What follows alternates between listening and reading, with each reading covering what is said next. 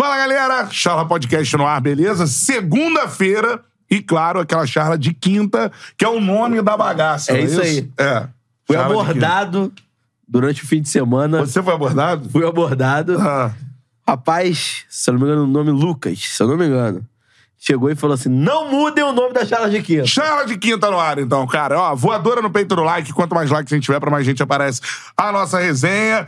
E outra parada, irmão. Também vai mandando seu superchat, beleza? Superchat é prioridade. Eu tô aqui abrindo o bom aplicativo do YouTube. Bom aplicativo. Para ler a, a vossa mensagem, Fala bem. ok? Isso. Fala bem, Então é o seguinte, ó, cara, também siga o Charla Podcast nas redes sociais, arroba Charla Podcast em todas elas, Instagram, Twitter, Kuai e também, faltou um, TikTok. TikTok. Essa é a TikTok. parada. Eu sou Bruno Cantarelli, É arroba Cantarelli Bruno, tamo junto. Arroba Matheus Manel, siga No Instagram e no Twitter. Essa é a parada. Pô, 11 horas da manhã, gostou do horário? Gostei. Gostou? Quem marcou? Eu. Ah, legal. eu funciono muito bem de manhã, cara. É. Pra não dizer o, O- contrário. né? Só pra não dizer o Cara, contrário. Paulinho chegou aqui e falou comigo apenas após 10 minutos de permanência. Eu não falando. Inacreditável. É. Seguinte, cara, com a gente aqui também um dos comentaristas mais competentes da atualidade, Rodrigo Coutinho, de volta ao Charla Podcast. Valeu, galera. Valeu, valeu. Obrigado mais uma Sócio vez aí. já. Isso. Ah, já sou sócio, meu. Isso Daqui aí. a pouco eu quero a cópia da chave. Você É. Essa é a parada, vamos que vamos, tem muita coisa pra gente falar. E óbvio que eu vou começar pelo que tá acontecendo de mais importante. O é um time gigantesco. 100%, que é a massa geral. O Impressionante. gigantesco Botafogo. Quem segura o fogão de Luiz Castro? Ninguém cara? segura. Ninguém segura o Botafogo de Luiz Castro. Eu já quero saber de vocês o seguinte. Dá pra ser campeão invicto? Não, acho que não. Alma. Seria muito, seria muito difícil. 100%. Quantos É. pontos teria? É, Pô, não sei. 38 por O 3 recordista acho que tem 100, cento e pouco, né? Cento e pouco, né? Acho. Mas não vou fazer essa conta de cabeça. Eu sou jornalista, né, irmão? Pô, aí tu quer me quebrar, ouviu? Quatro jogos, quatro vitórias do fogão do Luiz Castro. Embalado, meu parceiro. Quero saber o seguinte: não se será o campeão brasileiro, mas dá pra garantir que o Botafogo, porque a gente teve outros anos, né? A galera tem comparado, tem escutado isso. Porra, o Vasco do Ramon liderou e caiu, né? Na Demitiram- terceira rodada era o líder. Só que demitiram o Ramon, né? Tem isso. Tirou o Ramon. Assim, dá pra garantir que esse Botafogo ele vai brigar em cima? Então, é, vamos lá. Eu acho que talvez o melhor parâmetro pra isso não seja nem as quatro primeiras rodadas do Campeonato Brasileiro. Talvez seja o tempo de invencibilidade do Botafogo. E no meio desse tempo de invencibilidade, por que, que eu tô citando ele? Teve jogos ruins, né? O Botafogo empatou em 2 a 2 com o Magadianes lá no Chile, com um jogador a mais. É. Né? E o Magadianes era, o, na época, se eu não tô enganado, hoje eu não sei, na época era o 14 colocado do Campeonato Chileno. Ou seja, não, não tem um grande time, né? O Botafogo sofreu bastante naquele jogo.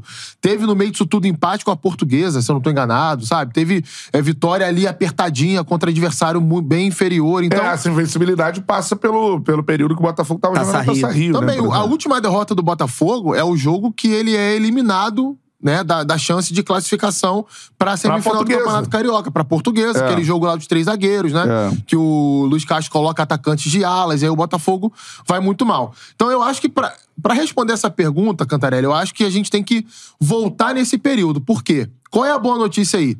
Mesmo quando o Botafogo não jogou tão bem assim, ele não perdeu os jogos. Ah, isso é por acaso? Não pode ser por acaso. São mais de 10 jogos de invencibilidade. São 15 jogos, né? 15, 16 acho que por aí. sim, é. É, é, então, essa é 16, né? 16 jogos. Enfim, não lembro exatamente de cabeça, mas é muito muito tempo jogo, invicto, é muito jogo. Então, mesmo quando o Botafogo jogou mal, ele não perdeu. Isso quer dizer o seguinte: em algum momento, o Luiz Castro conseguiu desenvolver, junto com os jogadores e a comissão técnica, um time mais seguro, né? E mais efetivo na frente, que às vezes não precisa criar tanto para vencer os jogos, e quando é bastante atacado, consegue impedir que o adversário faça os gols. E o jogo de ontem, para mim, nem tá nessa gaveta. O jogo de ontem do Botafogo, pra mim, é o melhor do Botafogo nos últimos meses. Melhor até do que o 3 a 2 contra o Flamengo, na minha opinião. Sim. Porque a gente tem que levar em consideração o adversário completo. O Atlético Mineiro tinha um ou outro desfalque. Ah, o Alan tava de fora, beleza. É um desfalque importante. Mas tem lá o Batalha, que é um bom volante. Tinha o É. Otávio no banco. Não, Pô, um dos melhores elencos do Brasil, tá? No top 3 Tá no ali. top 3. Em termos de o valor, Hulk né? jogando, Paulinho jogando, É, é. Gemerson, Lemos, sabe? A dupla zaga titular, o goleiro titular. Quase todo mundo ali jogando. E o Botafogo com cinco reservas, né? É. Cinco jogadores que não são titulares, dominou o Atlético o tempo inteiro. O Atlético não viu a cor da bola ontem no estádio do Tom Santos. Então, isso pra mim é muito emblemático pra gente entender.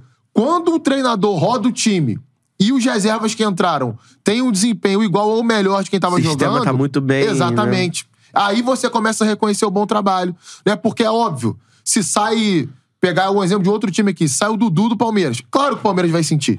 Mas será que o Palmeiras vai deixar de jogar bem porque o Dudu não tá jogando? É. vai continuar jogando bem. O Palmeiras é, passou um período aí sem Rafael Veiga, sem um montão de gente piquerei, jogadores importantes. Sim. E continuava jogando bem. Teve ali as suas oscilações, mas continuava jogando bem. E o Botafogo ontem jogou, jogou muito bem. Partidaça do Júnior Santos.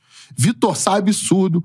Gabriel Pires, Marlon Freitas. Sá, né, cara? Pô, cara, os caras jogaram muita bola ontem, então é um time que tá em evolução, tá em amadurecimento. O Gabriel Pires é importante, Marlon Freitas também, que é na questão do elenco que você tá falando, são dois jogadores que não, não Teve são um jogo aí recente que o Gabriel Pires não foi nem relacionado, cara. E ontem ele foi titular e jogou muito bem, né? Então, isso tem que ser considerado. Tinha, tem jogador do Botafogo, por exemplo, Carlos Alberto, ponta do Botafogo. Foi titular em vários jogos do Campeonato Carioca. Hoje ele não é nem relacionado. Ele tá ali num um quarto plano no elenco do Botafogo, né? Então, é, perdeu espaço mesmo. Então, é, são, são coisas que a gente olha assim e vê, pô, peraí, esse time tá se fortalecendo. Ah, se dá pra brigar em cima? a- a- a- o prosseguimento dessa evolução, né, a continuidade dessa evolução é que vai dizer isso pra gente. Pra mim é um campeonato que pode possibilitar isso.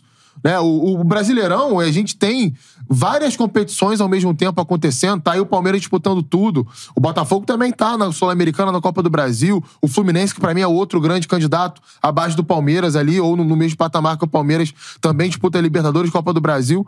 Então, é, é- é- é se manter nesse bolo inicial. Vai perder um jogo ou outro, vai empatar. O Campeonato Brasileiro é bem difícil, mas é se manter nesse bolo ali de 4, de 6, pra ali, na hora do sprint final poder estar em condições de brigar pelo título. Certeza. Vai, Matheus. Eu achei interessante que o Luiz Castro ele mexe no time, mas ele não faz aquela loucura de trocar os 11. né? Você vê que tem uma coerência, por exemplo. Ele mantém a dupla de zaga, É. que é uma dupla de zaga de, de confiança. A gente vem citando aqui sobre como o sistema defensivo do É uma das Botafogo. melhores do Brasil hoje. Como o sistema do- defensivo né? do Botafogo é sólido, né? Com o Adrielson e com o Cuesta. É. Por exemplo, é jogo de Plácido na direita, joga o Hugo na esquerda. Sim. Não jogou o Marçal. Jogou bem ontem o Hugo, né? É. O Hugo tava muito, tava muito esquecido no elenco e É. até a informação interna do Botafogo, isso que eu tenho. O Luiz Castro, ele, ele acha o Hugo muito frágil fisicamente, Uhum. né? E desde o ano passado pensa isso. E, aliás, foi até um jogador que chegou bem próximo de ser colocado Liberado, aí, né, liberado, emprestado pra algum outro clube. E, e parece que o Hugo conquistou ele nos treinamentos ali. É. É. um, é um lateral que eu gosto muito desde a base do Botafogo. Acho que é um lateral bem intenso, rápido. Ele não é um jogador que defende mal. Acho que pra estar no elenco do Botafogo ali, não como titular, mas como reserva do É, o Marçal, titular funciona. absoluto é o Marçal, É, né? Uma coisa importante do Botafogo essa semana é o seguinte: eu gostei muito do planejamento feito é, é, em vista ao, ao adversário. Vou dar um exemplo aqui. A LDU, todo mundo sabia que era um time que ia vir defender contra o Botafogo. O que, que o Luiz Castro faz? Ele tira os dois caras de lado que são muito fortes em contra-ataque, Júnior Santos e Vitor Sá. É. Esses caras precisam de espaço pra jogar, espaço pra correr. É. Aí ele bota o Gustavo Sauer, que é um ponta mais muito mais articulador, né? É. Finalização, passe curto, aquele cara que vai costurar a jogada. E do outro lado até o Luiz Henrique, que também é esse cara mais de, de força, mas, Mas tem mais habilidade. mais né? habilidade No que o Vitor Sá. um, né? Exatamente. É. Eu acho ele mais habilidoso que o Vitor Sá. Ele consegue se virar melhor no espaço curto. Aí ele tira esses dois caras, deixa no banco na quinta-feira, pra eles jogarem no domingo. Uhum. Né? E aí ele, por exemplo, saca o Tiquinho Soares, coloca lá o Matheus Nascimento, né? Que É. Sabe que é natural do Atlético também, né? atacar, ele sabia que seria atacado. Não que o Botafogo tenha ficado na defesa ontem. Eu não, não tive essa leitura do jogo. Acho que o Botafogo também Mas teve ele a ia ter mais atacar. contra-ataques, Exatamente, né? ia ter mais espaço. Aí ele É. deu o que, que ele deu fez. Botafogo, vou ficar aqui re- recuadinha, toma a bola, vem me atacar. Se É. você errar, eu vou tentar fazer um gol no contra-ataque. Se você não errar, amigo, 0x0 pra mim, eu tô satisfeitíssimo. É Foi o que aconteceu. Achei interessante também o fato do Botafogo. É, algo que pesava muito na temporada passada. Pesou. O Botafogo ficou fora da Libertadores por conta do desempenho em casa. E o Botafogo chega diante de um grande adversário, consegue se impor. Então a gente vê É. que o Botafogo hoje, ele, além de ter uma variação em termos de peças, você citou o Marlon Freitas, os jogadores que entraram no meio de campo do Botafogo, Gabriel Pires, entraram no meio de campo do Botafogo e É deram um conta- elenco, eu já falei isso aqui muitas vezes, é um elenco forte que tem o Botafogo. Deram conta do recado. Equilibrado. E assim, e além disso, você tem formas distintas de jogar. O Botafogo ontem não jogou igual jogou contra o Flamengo, né? Uhum. Ele, ele conseguiu é, pressionar o Galo de forma, assim, acuar o Galo em, diversos momentos do jogo, Sim. né? Então, assim, você vê um Botafogo bem, bem mais conciso dentro de casa e também apresentando essa variação tática que vai ser importante na temporada. Porque a partir de determinado momento, hoje, eu tenho certeza que todos os adversários estão olhando o Botafogo. O Abel Ferreira mesmo falou: olha, é um, é um bom time É. e tal, não sei o quê. É um adversário, não à toa, tá, tá com quatro, quatro Sim. jogos, quatro vitórias. Então, assim, é lógico que o- os adversários vão estudar ainda mais a fundo o Botafogo. Lógico que futebol é muito estudado hoje em dia, mas vai ser ainda mais aprofundado É. pra tentar aniquilar essas forças do Botafogo. Mas o Luiz Castro, você vê que ele apresenta variação, É. apresenta repertório. Isso é importantíssimo no campeonato longo, né? Não, eu queria falar duas coisas aqui. A primeira, assim, Like. É, é, a primeira like na live, então são é, três, quatro coisas. Like na live, vá mandando aí a sua mensagem dizendo o seguinte: você acredita que o Botafogo vai brigar em cima até o final do campeonato ou é fogo de palha? Daqui a pouco o Botafogo vai despencar na tabela. O que, que você acha? Vá mandando a sua opinião aí, que eu já vou ler as mensagens, a galera mandando várias mensagens aqui. A parada é a seguinte: eu queria falar duas coisas. A primeira, a gente tem. Eu acho que o Botafogo tá mostrando pra todo mundo que o futebol brasileiro, aí a gente engloba a imprensa, a torcida, é, cara, é uma análise de resultado o tempo inteiro. Resultado imediato, né? Sem pensar qual é o grande momento da temporada e tal, tudo mais. Então, assim, a primeira coisa que eu queria falar. Eu aqui sempre falei, o elenco do Botafogo é um, é um bom elenco, um elenco forte. E além de ser um elenco forte, o Botafogo tem um outro aspecto que difere muito nessa montagem do elenco em, em relação a vários clubes no Brasil, que é um elenco equilibrado. O Botafogo tem uma coisa ruim, que é você não ter o grande craque, mas você também não vai perder esse grande craque e não ter uma reposição. Muito pelo contrário, você tem ali, é, basicamente, tem alguma lacuna ou outra. Acho que as laterais do Botafogo são um problema, principalmente em relação à reposição. Acho que o Marçal é, é um dos melhores laterais do campeonato. Enfim, do outro lado, o Rafael se recuperar também, o futebol que já teve em algum momento também, esse cara.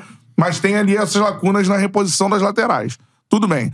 No mais, cara, são vários bons jogadores e que você tem alternativas para esses bons jogadores. Pode jogar o Vitor Sá num jogo, o Luiz Henrique no outro jogo, o Júnior Santos no jogo, e aí entra o Gustavo Sauer no outro jogo. Agora, né, tomara que, que né, comece uma arrancada na carreira como profissional Matheus Nascimento, que aí pode surgir como Eu, um eu grande... acho, eu acho que talvez esteja aí a grande lacuna do elenco. É, ela substituto do Tiquinho, Pois né? É. mas no meio ali, cara, na zaga também, você tem boas opções. Sim. E no gol também, pra ser um exemplo, sai o Lucas Perry, entra o Gatito hoje. Então, assim, o elenco do Botafogo é um elenco forte. Pra mim, é um time que vai brigar em cima. Pra mim, é um dos sete melhores elencos do Brasil. Sim, sim. E mais equilibrado do que alguns que estão à frente dele. Então, é um bom elenco. E o Luiz Castro agora monta um bom time, que ele já montou no ano passado. Então, assim, eu acho que. E muita gente pediu a demissão do Luiz Castro. Eu nunca pedi a demissão do Luiz Castro, por mais que achasse que ele não estava fazendo um bom trabalho. Mas você tem que olhar o processo, cara. Claro. A gente, cada vez mais, principalmente com as SAFs, você tem que olhar o processo. Se o Luiz Castro cai, galera que pediu a demissão do Luiz Castro, o Luiz Castro cai, como seria hoje? É, Qual o nome que entraria ali com o elenco que ele, Luiz Castro, montou? Uhum. Inclusive os caras que vêm do Sub-23, tá surgindo aí o Janderson, Sim. já surgiu lá atrás o Jefinho. O Luiz Castro é mais que um treinador no Botafogo.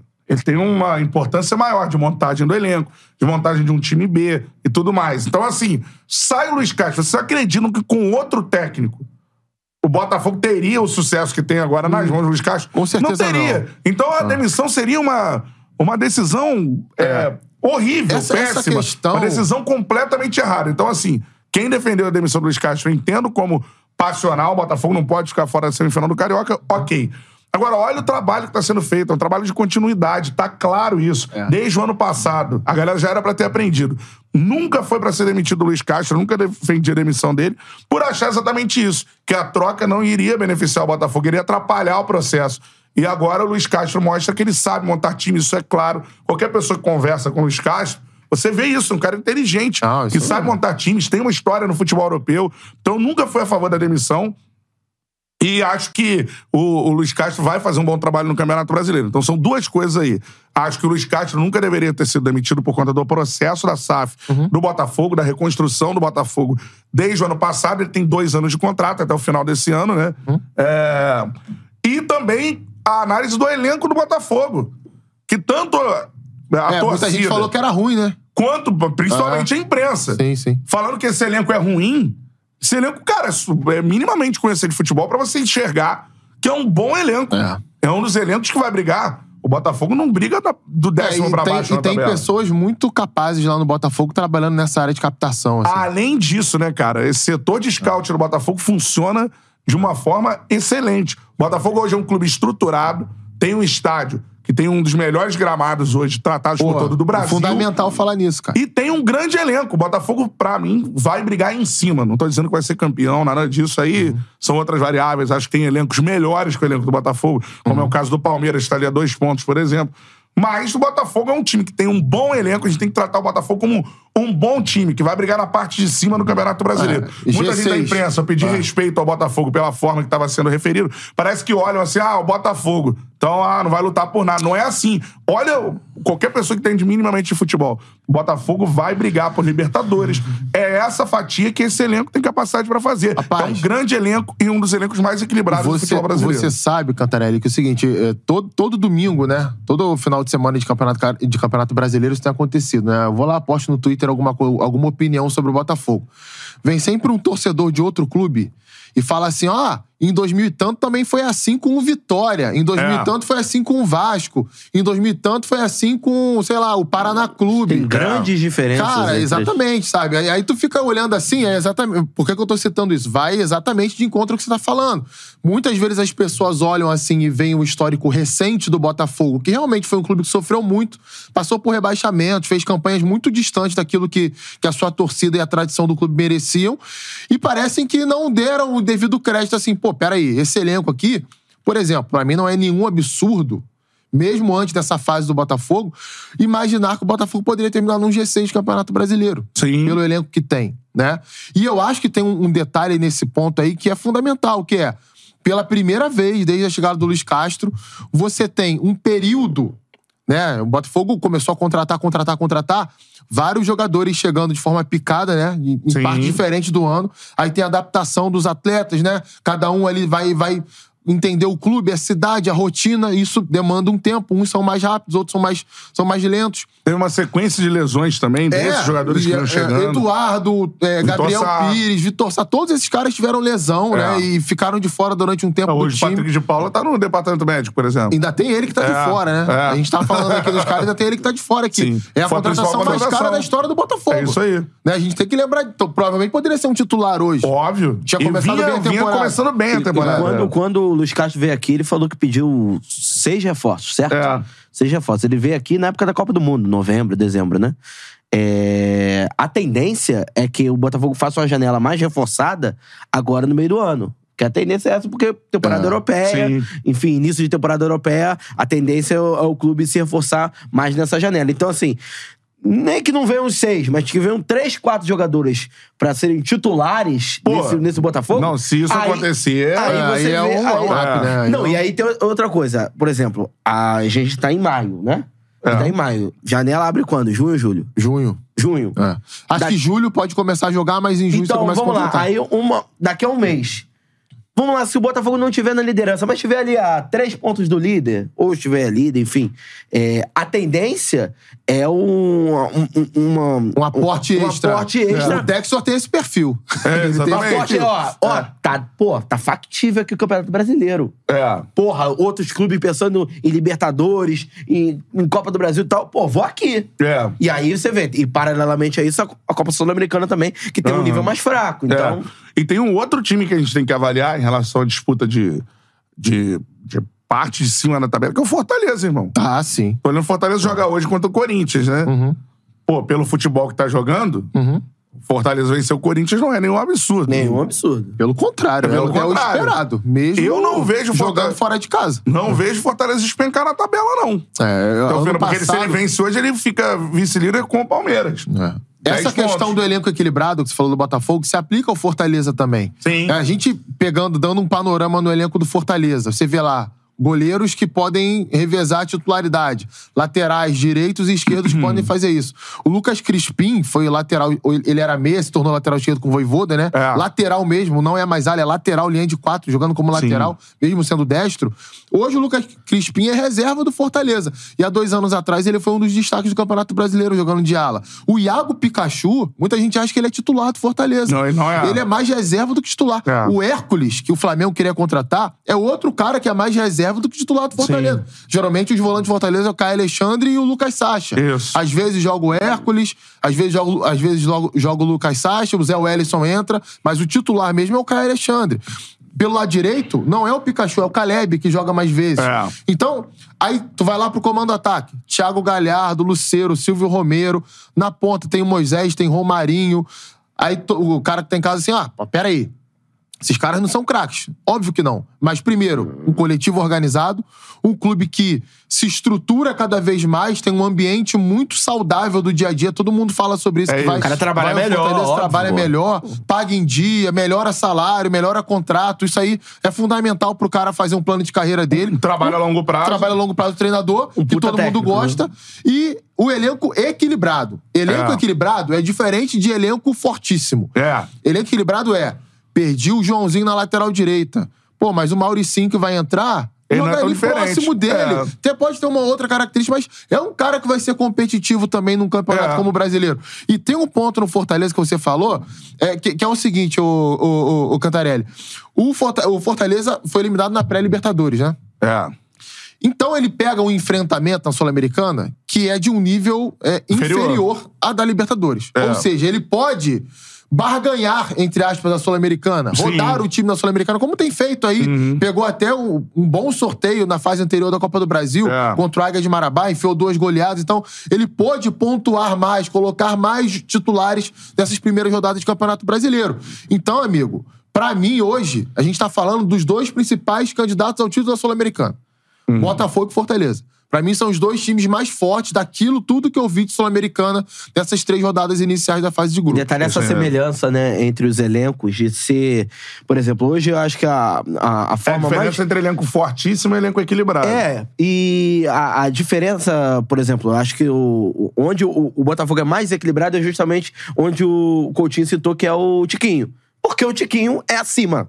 Que é acima. Pra time mim, é ele, é, ele é- é o é o cara mais diferenciado pra mim do E assim, e não é É. nem um pecado do Botafogo ter um elenco, uma, uma, uma parte do elenco desequilibrado pelo fato de ser o Tiquinho, porque é um cara muito acima. É. Um cara Que muito nenhum acima. clube tem todos iguais. É. O Palmeiras não tem, o Flamengo, O Flamengo não tem, o saiu o Galo não tem. Arrascaeta entra quem? Aí é que tá, que a gente é, fala do elenco equilibrado para elenco fortíssimo. Exa- exatamente. O Arrascaeta sai, o Flamengo sente. Vai sentir. O É. Tiquinho sai, o, o, Botafogo, o Botafogo sente. Só que, por exemplo, o Eduardo sai, não sente tanto. O Lucas Fernandes é ótimo meia, cara. Entendeu? Muito bom jogador. Então, exatamente. O- vamos lá. O, Pode jogar o Gabriel Pires ali, né? É, sai o Tietê, entra o Gabriel Pires, entra É. um outro jogador. Entra o Marlon Freitas. Entra o Marlon Freitas, É. que é uma outra característica, mas... Até o entra Danilo. Barbosa. Eles Danilo não Barbosa, botam- assim, é, que tá como titular, né? Ah. E naquilo, voltando naquilo que a gente disse no início da, da charla de quinta, o pelo fato do Botafogo ter essa, essa, esse elenco equilibrado, facilita pro Luiz Castro trocar as peças. Óbvio. Um- Numa maratona, facilita pra trocar as peças e não mudar tanto assim o rendimento E, do e time. fazer né? esse planejamento que a gente tava citando, né? Entender qual é o cenário do jogo. Pô, o É. jogo contra o Atlético, eu vou ter mais espaço pra contra-atacar. Então eu vou segurar aqui o Vitor Sá e vou segurar o Júnior Santos pra jogar no domingo. Já que Sim. na quinta-feira o adversário vai me marcar em bloco baixo lá atrás e eu preciso de caras que criem o espaço, não que ataquem o espaço. Então, acho que isso foi muito muito bem planejado pelo Botafogo ao longo dessa semana. Claro que É. venceu, né? É muito, fica muito mais fácil de falar. Mas, na realidade, nem, nem, nem, nem venceu os dois jogos. Empatou em 0 a 0 que não foi um bom resultado contra a LDU. É. Mas poderia ter vencido também. Vai ter que fazer um bom resultado lá na altitude de Quito. É. Lembrando que o segundo colocado do grupo da Sul-Americana pega o terceiro dos grupos da Libertadores. Então, Sim. provavelmente vai ter um enfrentamento mais difícil. É isso aí. Então a parada é essa, cara. Like. É, o que a gente conclui aqui que são duas equipes que estão lá em cima que muita gente vai olhar. Falar, pô, esses dois aí, meu irmão, Carvalho Mas Paraguai, daqui a pouco cair. Não é assim, né? Não, não é, Não é ele assim. é fonte em cima do poste. Não, Não, não. eles vão brigar na parte de cima da tabela. o Ó, Botafogo assim, e Fortaleza. Se a gente falasse que eu esperava que o Botafogo Escreveu, ia começar ué. com quatro vitórias, óbvio que não. Não. Ninguém esperava, até porque o time não estava bem antes do Campeonato Brasileiro É. começar. Mas foi o que você falou, gente. Se somar tudo isso que a gente tá frisando aqui ao longo da, da, do- da nossa charla de hoje, a gente vai chegar nesse resultado. Ué, você tem uma diferença ali que eu acho que pode ser observada no jogo de ontem.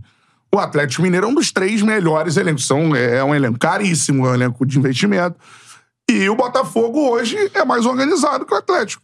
A Ou história. Não, é muito mais organizado. A história, É. a história das quatro rodadas do Campeonato Brasileiro, ela serve pra gente ver o parâmetro de evolução do Botafogo. O Botafogo contra o São Paulo na primeira rodada, pra mim, não fez uma grande partida. Poderia, inclusive, ter perdido o jogo. Aham. Né? O São Paulo teve ótimas Foi, chances foi. na reta final antes do Botafogo fazer o Resultado segundo gol. melhor que a atuação. Exatamente. Contra o Bahia, mais ou menos nesse sentido também. Botafogo É. sofreu muito nos primeiros 30 minutos. Depois do gol do Júnior Santos, o time melhora e o segundo tempo é mais equilibrado.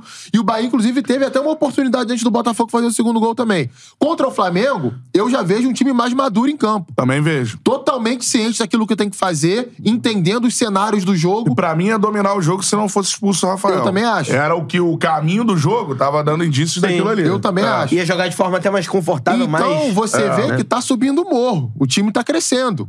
Se a gente soma com o período de vencibilidade, pô, é, pra mim é, é é a prova cabal de que esse Botafogo ele tá amadurecendo, que ele tá É. realmente se fortalecendo. E aí, se você me perguntar hoje assim, ah, você acha que o Botafogo vai ser o campeão brasileiro? Não, eu acho que o Botafogo não vai ser o campeão brasileiro. Uhum. Mas eu acho que o Botafogo pode se colocar ali entre os seis, cinco, quatro primeiros colocados, Sim. se continuar com essa evolução. É, no ano passado é bom a gente lembrar que o Botafogo não ficou entre os cinco, seis primeiros colocados porque empatou com o Atlético Paranaense lá no final. Seria ali o oitavo, o sétimo, É, enfim. mas iria iria pra pré-Libertadores. É, e algum... Isso já no ano passado. A vaga que ficou com Fortaleza. A gente tá falando de Fortaleza, foi a vaga que ficou com Fortaleza. O Fortaleza ganhou É do isso. Santos na Vila Belmiro na última rodada. É, exato. Botafogo Empatou. empatou. Empatou ou perdeu? do Não, perdeu pro Atlético. Perdeu É, do Atlético. O Se América empata, o empata com o Botafogo Atlético. Goianiense, É, né? E aí é, a vaga caiu no colo do Fortaleza. Foi Fortaleza isso. que, aliás, vem se classificando pra Libertadores, né? Não é, surpresa não é, nenhuma. não é surp- E não, e no- os dois no ano passado, se a gente for observar a temporada, eles, eles começaram mal o brasileiro e depois deram uma arrancada. Esse ano Verdade. não. Os dois começam bem o brasileiro. E a principal diferença do Fortaleza do ano passado pra cá é justamente esse elenco mais equilibrado que nós falamos aqui. É o Ano melhor passado- elenco. Então o Fortaleza vai que do ano brigar. passado. Fortaleza ano passado esteve na parte de cima da tabela, vai continuar na parte de cima da tabela. Essa cancha e o Botafogo muito provavelmente também. Verdade. O Botafogo não, não vai passar ali do oitavo, nono, décimo colocado. Não, vai não. ficar pra cima ali na tabela. É, são dois times que pra...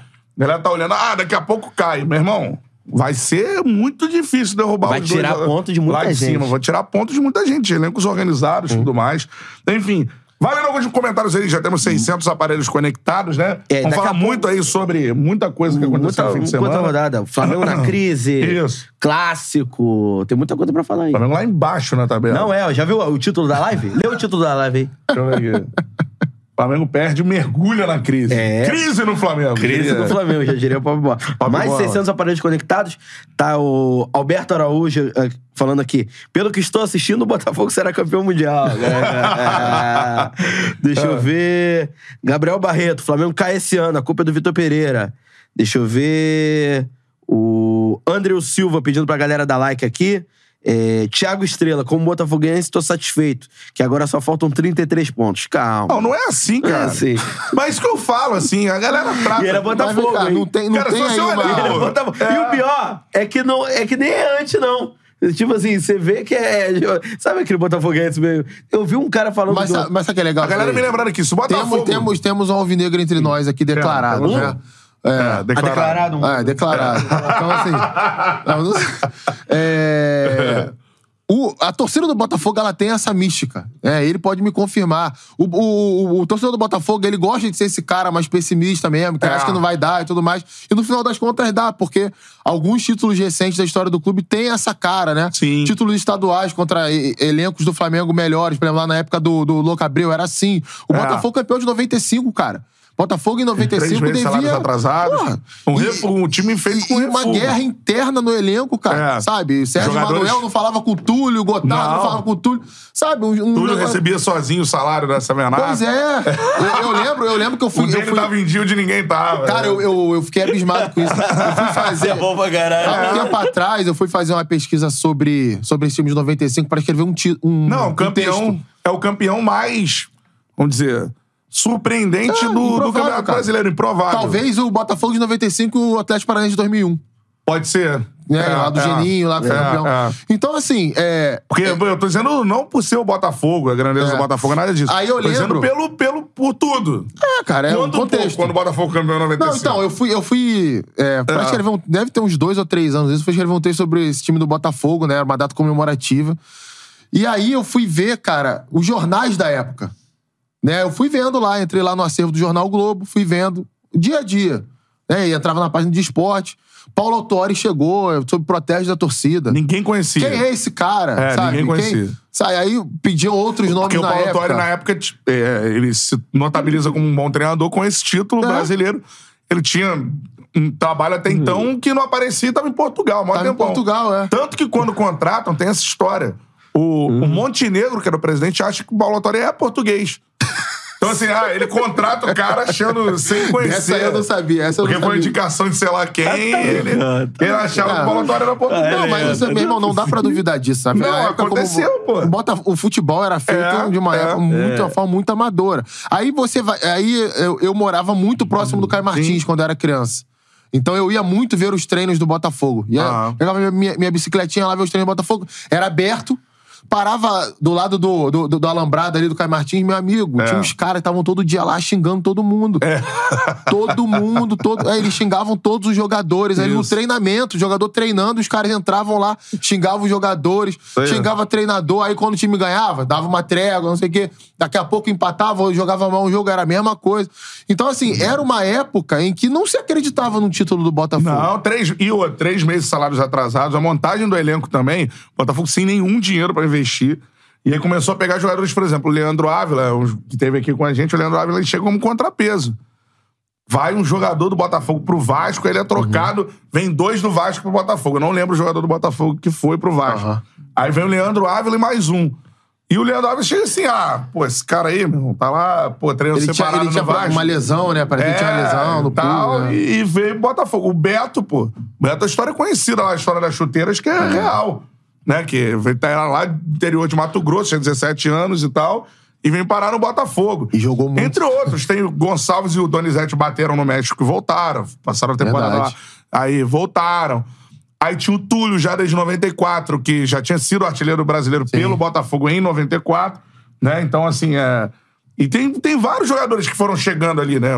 E, Não, e o Jamir era o. Ávila e Jamir, os volantes, é, né? é, é. Não o um André jogador- Silva era um lateral da base do Botafogo e por aí vai, cara. Se, tinha, se for montando um elenco ali, que era um elenco ou de refugos, jogadores que não serviram para outras equipes, não foi um elenco planejado. E montou-se um grande time, né? Que se for pensar nesse time hoje, é uma excelente dupla de ataque, uma excelente dupla de zaga. Tem o Wagner, que sempre foi questionado ao longo de toda a carreira pela É. torcida do Botafogo, mas é, nesse título tem uma importância sensacional.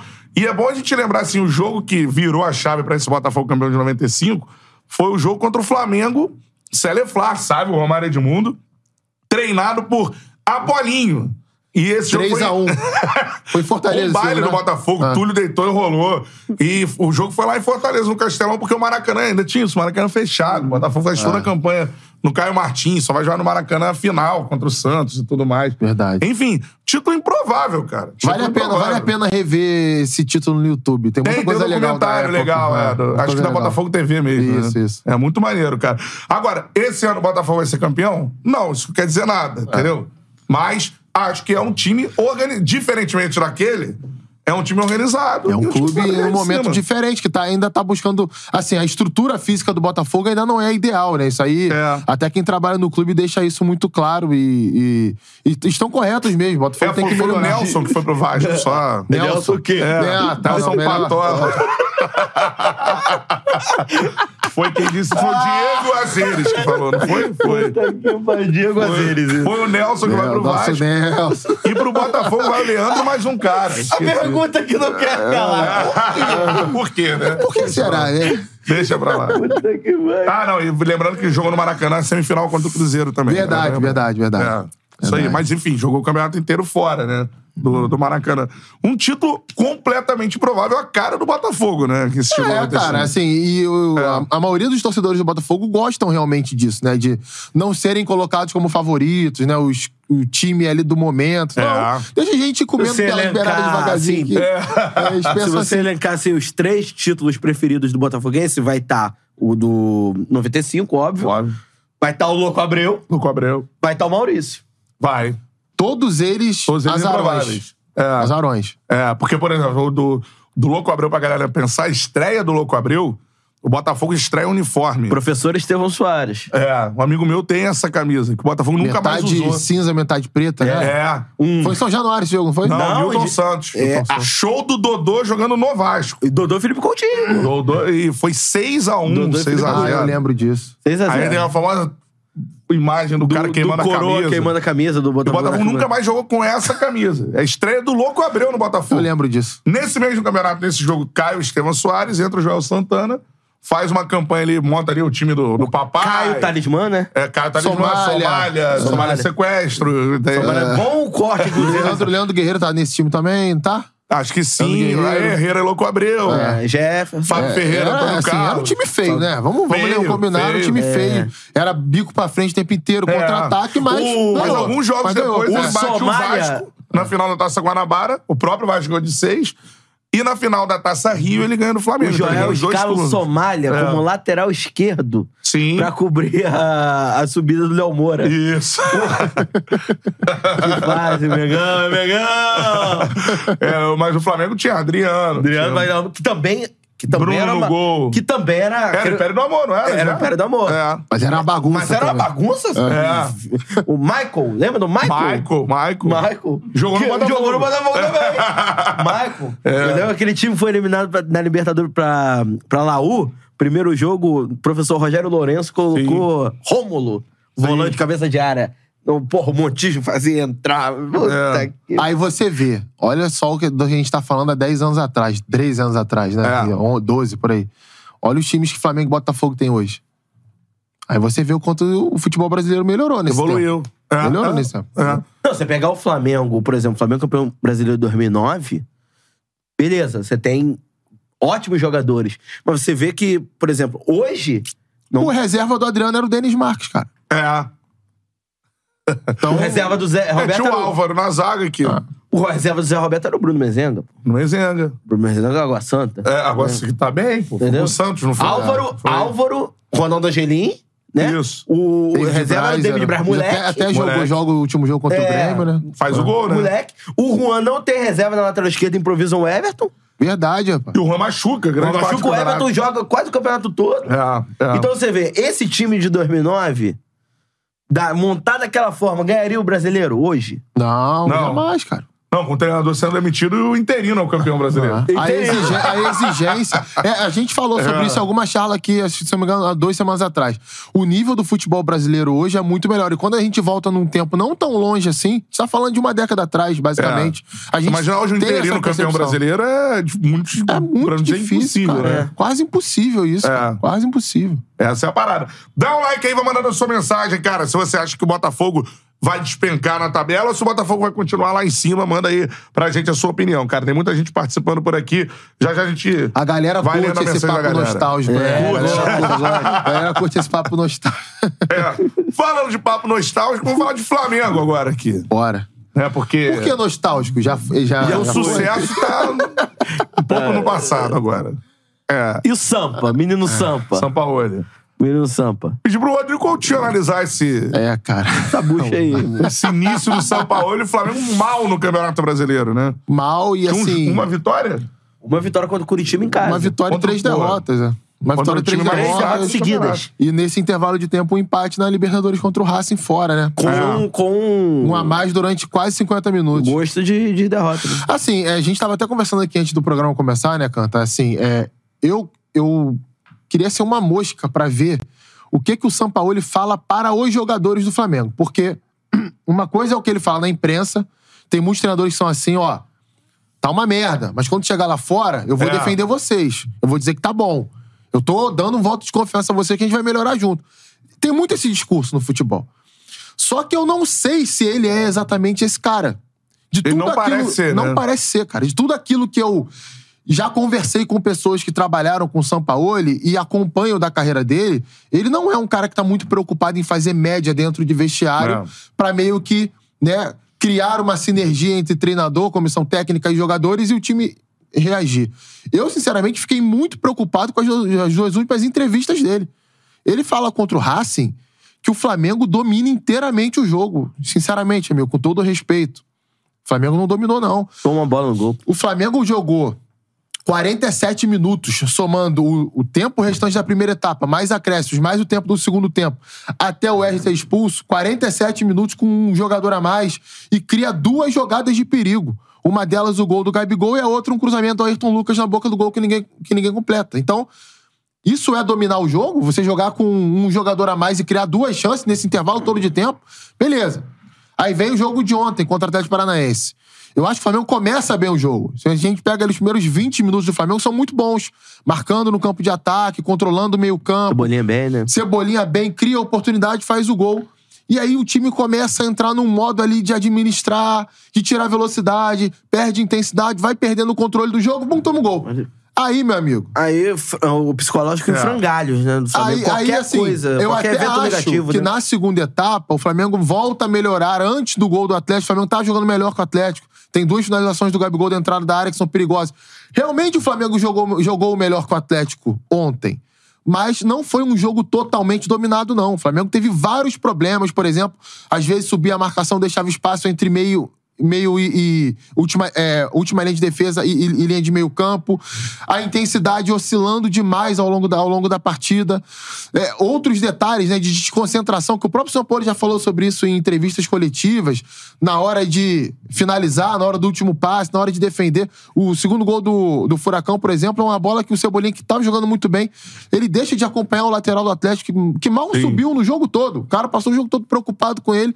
Na primeira que o Kelvin vai no fundo ali, ele não acompanha o cara, o cara cruza e sai o gol.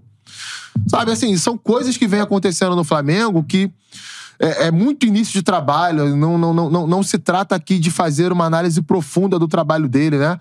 É, mesmo já podendo, a gente já consegue enxergar ali os conceitos de jogo que ele gosta, já, já tá no time, mas a execução tá deixando muito a desejar, o que é natural pelo tempo de trabalho, mas eu vejo um poder de reação, assim, muito débil, sabe? Muito, É. muita, muita apatia no Flamengo, erros se repetindo, sabe? Você não percebe ali um poder de mobilização que geralmente caracteriza o início de trabalho. Então, pra É. mim, tá, a situação tá um pouco estranha. Tá um pouco estranho e, como você disse, é um descolamento do, do que o São Paulo tá falando, do que tá acontecendo em campo, assim.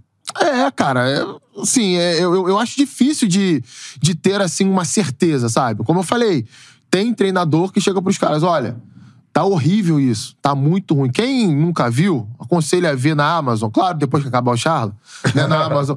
Tem lá o Our Nothing, né, que é um especial feito pela Amazon com Tottenham, com Arsenal, com vários clubes, né, da Europa e mostra exatamente isso. Tem um, tava vendo o Arsenal semana passada lá, terminei de ver, o Arteta chega lá no vestiário, ó, eu vou morrer abraçado com vocês, eu vou morrer defendendo vocês. Mas vocês estão muito mal. Ele fala dentro do vestiário. Aham. Aí começa a falar: Fulano, tem que fazer isso, Beltrano, tem que fazer aquilo. Eu não vou chegar lá e vou, e vou te expor. Eu respeito você, respeito a tua família. Mas aqui dentro eu vou falar a verdade. Aqui dentro eu quero olhar na tua cara e quero ver que você sabe que você tá errado. Lá fora eu te defendo. Me parece que o São Paulo ele não, não é esse cara desse discurso. É, E aí chega lá fora e fala que tá tudo bem, sendo que tá todo mundo vendo que não tá tudo bem. sim. Né? E, e- e às vezes ele, ele encaminha o discurso por um lado também que é muito perigoso. Tipo, a gente não pode continuar perdendo tantos gols. A gente não pode continuar tão desconcentrado. Ele já tinha falado isso contra o Inter, falou isso contra o Botafogo. Sabe qual é, a É, leitura enredo. do jogador no vestiário isso? Beleza, a gente ganha e nós perdemos. É. Porque assim, ele não cometeu erro nenhum. Ele não escalou errado, ele não substituiu errado, ele não teve uma estratégia errada. Uhum. Então acho que tá uma situação estranha. No mínimo tá estranho esse início dele no Flamengo. É, porque a parada é a seguinte, eu também acho que Eu acho que o Sampaoli é um cara que faz o time jogar. Né? E eu acho que o- ainda ele vai fazer o Flamengo jogar em algum momento, sim. Vai. Futebol Eu já É, acho até que, chama a atenção. termos assim. de jogo, já Melhorou, tá, melhorou. pô. Melhorou, É. sem- sem ofensivamente melhorou. É, mas é aquela parada. Piorar não dava. Piorar é difícil. Depois né? do 4x1 ali do Fluminense, irmão. Terra arrasada, né? Pior, como é que ia piorar aquilo ali? Tava o na trabalho Vitor do Pereira. pré-sal, né? Eu falei essa parada até pra volta do Jorge Jesus, que a galera, ah, vai dar certo ou não vai, mas, cara, é o momento, era o vai. momento dele voltar. Porque ele ia pegar um trabalho ali que ele não ia fazer pior, né? Do que, do que tava acontecendo. Agora, é o que você falou, cara. Eu também tô estranhando. Tem coisas que estão fugindo. Tanto taticamente, eu nunca vi o São Paulo jogando com. Por exemplo, ele joga com Gabigol e Pedro. É. E, e assim. é- Assim, é- tá fugindo de Não, é até- é algumas até convicções que ele Até- tem, assim. Até é legal falar sobre isso, porque assim, é, nem sempre ele escala os dois como dupla de ataque, né? Uhum. Como é que ele monta geralmente a estrutura do Flamengo? Geralmente ele monta uma primeira linha com três, né? Ou três zagueiros ou três jogadores na primeira linha. Às vezes esse jogador pode ser até o Santos. Contra o Racing foi o Santos. O Santos saía do gol e fazia uma série de três ali. À frente deles, eles, ele bota tipo um losango no meio. É um cara mais recuado, o outro mais à direita, outro mais à esquerda e um mais próximo do centroavante. Esse mais próximo do centroavante tem sido o Gabigol que às vezes troca, vem aqui pro lado direito, o cara da direita vem pra dentro, e dois caras bem abertos, né? Dois jogadores bem em cima da linha mesmo. Então, essa é a estrutura de ataque posicional dele.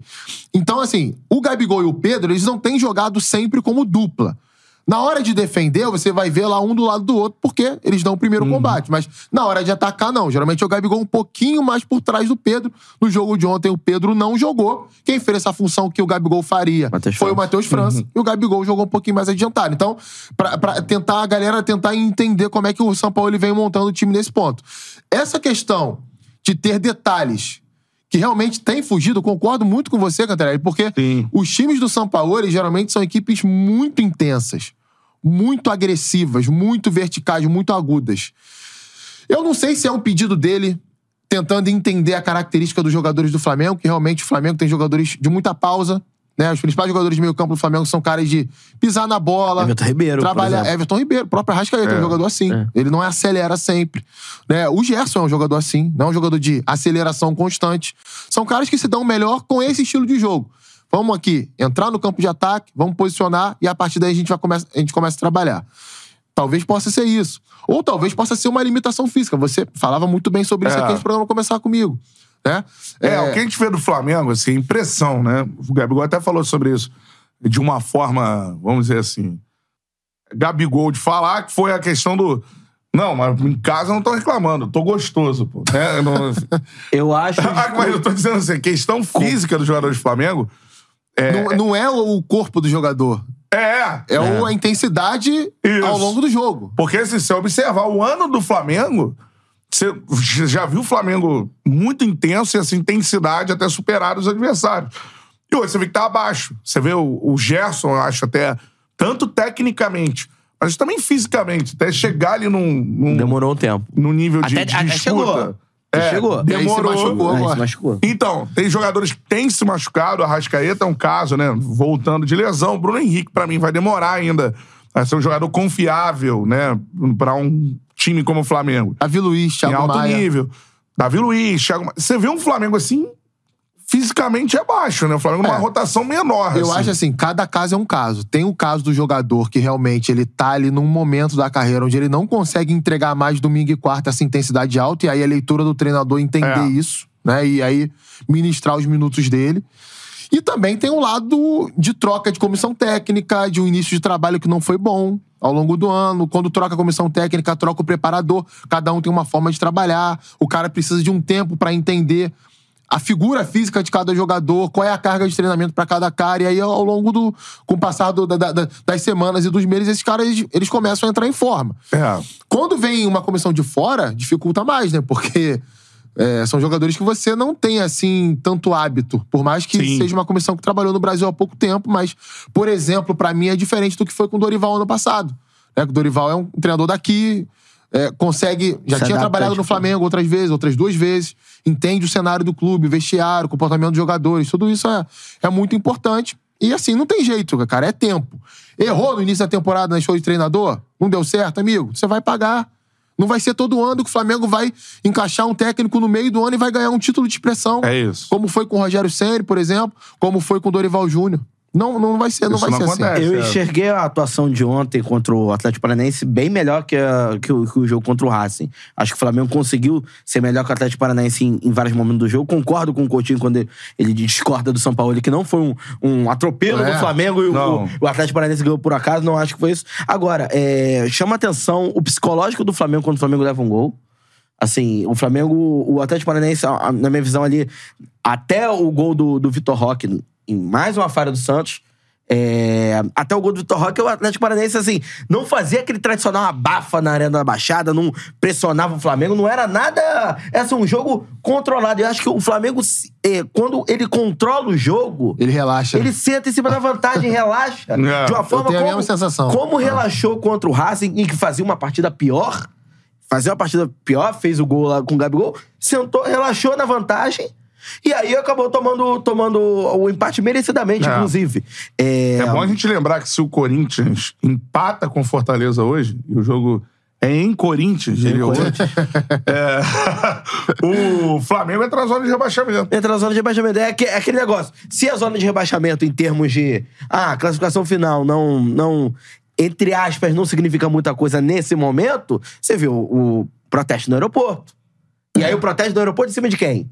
Em cima do, do- do departamento de futebol. Porque agora, como é que vai pedir treinador pra sair? É, não dá mais. Não dá mais pra sair. É. Não dá mais É. pedir pro treinador pra sair. É. E então. E aí o que acontece? Você vê nas redes sociais, no, no- no- próprio estádio, esse clima de revolta contra o departamento de futebol. Ela fazendo uma campanha muito abaixo na Libertadores Não, também. O Flamengo também é uma campanha muito É, abaixo da o Libertadores. Grupo fraco. O Flamengo era pra E aí, nadar você de vê, braçada. e aí você vê, por exemplo, o Flamengo toma um gol, pra ele voltar pro jogo. É. Por exemplo, ele, ele veio a, a ser melhor que o Atlético Paranaense ali no segundo tempo, que teve aquelas duas finalizações do Gabigol e tal, já metade do segundo tempo. Então, olha o tempo que o Flamengo demora pra se recuperar de um gol tomado. Confiança Ele- lá embaixo. Ele demora Ah, pra é. entrar no jogo e demora pra. E essa falta de contundência que o São Paulo cita no ataque, ela interfere também. Eu vi um, um, um tweet do, do Falso 9 ontem, é, lá, no, lá no, no Twitter, que ele cita aqui que o SofaScore tem um dado chamado gols evitados. Aham. Este dado é extraído pela subtração entre os gols sofridos e os gols esperados do adversário. Nos últimos três jogos pelo Brasileirão, três derrotas do Flamengo, o Flamengo soma menos 2,23 gols evitados, seus adversários somam mais 2,38. Isso significa que o Flamengo sofreu 2,23 gols a mais do que deveria e marcou 2,38 gols a menos. Menos. Ou seja, o Atlético Paranaense não precisa fazer um grande jogo pra Pra ganhar. pra ganhar do Flamengo. E o Flamengo precisa fazer um, um excelente jogo pra ganhar do Atlético Paranaense, pra ganhar do Botafogo, pra É. ganhar do Até, Internacional. até no jogo que o Flamengo amassou com o São Paulo, 8x2 do Maringá, O Flamengo perdeu o Flamengo tomou dois gols, cara. dois gols, Dois gols. Entendeu? Então, tomou dois gols do Maringá dentro do Maracanã. É. então, assim, você vê é, falha tanto na, na, na hora da conclusão, como também na hora de, de, de, de se defender. Acho o Flamengo muito frágil É. defensivamente, muito vulnerável. Tem um- e tem aí um não há trabalho que resista, cara. Tem um lado que é meio que. é, isso já tinha acontecido em outros trabalhos do Sampaoli. Geralmente os times dele são vulneráveis na defesa, realmente levam gol quase todo jogo. Os times dele são assim, até os melhores times dele, mas fazem muito gol. Então você acaba não. Time né, vai ganhar de 4x2, de 5x3, de 3x1, enfim. Você acaba não sentindo tanta diferença nisso. É, e tem essa questão das finalizações. Tinha muito no Galo isso, cara. O Atlético de 2021, de 2020 do São Paulo, né? 2020, é. Que o Flamengo ganha o título ali no finalzinho do campeonato, né? Naquela, aquele jogo que perde lá do São Paulo. O Atlético, talvez, se- naquele momento ali, que o São Paulo começa a cair, era o time mais. mais que você olhava assim, cara, vai ser o Atlético campeão brasileiro, porque É. tinha um bom trabalho ali, era um time que produzia muitas chances de gol. Não era o Atlético que tinha o Hulk, por exemplo, um cara com potencial de fazer tanto gol assim. Fatalmente, se tivesse o Hulk, seria o campeão brasileiro naquela temporada, já em 2020, porque, pra mim, o trabalho do Sampaoli era melhor até do que o trabalho do Cook em 2021, mas faltava essa peça, faltava esse jogador que, que convertia em gol as chances criadas, mas era um time que também perdia muito gol. Por quê? Uma coisa acaba levando a outra. Se você sabe que você é vulnerável atrás, isso te gera uma ansiedade pra você, pra você fazer gol. Essa ansiedade de você fazer gol automaticamente influen- influencia também numa insegurança defensiva. Pô, peraí. Já Criamos três e não fizemos nenhuma. Daqui a pouco os caras vêm, vêm aqui e fazem um gol. O Atlético perdeu os jogos assim com o São Paulo naquele campeonato brasileiro e por isso acabou não sendo o campeão. Aliás, chegou na última rodada até sem chance de ser campeão. Sim. Depois de um, de um brasileirão que, onde ficou no G4 o tempo inteiro. Aham. Então é- são também detalhes que é, acompanham a carreira do São Paulo. É, por exemplo, Agora- a derrota contra o Internacional aconteceu isso, o Flamengo perde gols feitos. Embora o Botafogo tenha merecido a vitória no clássico, o Flamengo perde três, quatro chances Sim. claras. É. E aí, cara, não, assim, é, não, há, não há bom jogo que resista Sim. a tanta incompetência na hora de finalizar, né? Verdade. Com certeza. E agora, tem uma parada que é a seguinte, cara. Tem uma frase do Felipe Maestro aqui, que a galera né, pegou o corte e fica viralizando toda hora que o Flamengo perde na... E tá Na perdendo internet. muito, então viraliza toda hora. A pergunta é a seguinte: treinar ou fazer um elenco tão vencedor, é, jogar bola novamente, é, é muito difícil, cara. Ah, com certeza. O Felipe foi jogador, né? E Hoje ele é treinador e ele participou de elencos vitoriosos no Vasco. É. Já foi campeão também no Flamengo, mas um título estadual. Mas no Vasco ele pô, ganhou tudo no Vasco. Libertadores, Brasileirão, é, Mercosul, né? Que hoje é Sul-Americana. Então, cara, ele sabe o que ele tá falando. Não é simples e... e- e a gente pega o, o seguinte. Ano passado, o Atlético Mineiro. O Atlético Mineiro começa o ano com o Turco Mohamed.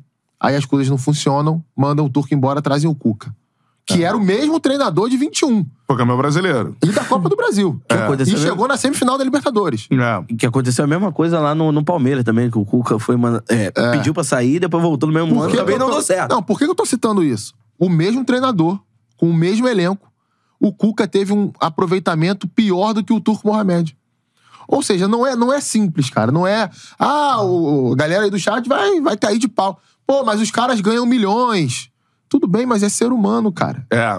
Quando a gente. É uma coisa coletiva, não é uma coisa de um cara só, né? Porra. É um, né, paira ali num, num time vencedor, uma e parada de qualquer profissão, amigo. É de relaxamento. Cheguei no, profissão. no, no ápice da minha carreira. Irmão, no, quem né? nunca numa sexta-feira à tarde no trabalho já tocou de lado e esperou da hora do final do expediente pra ir embora e aproveitar É. o final de semana? É. Eu não tô isso, dizendo. Peter?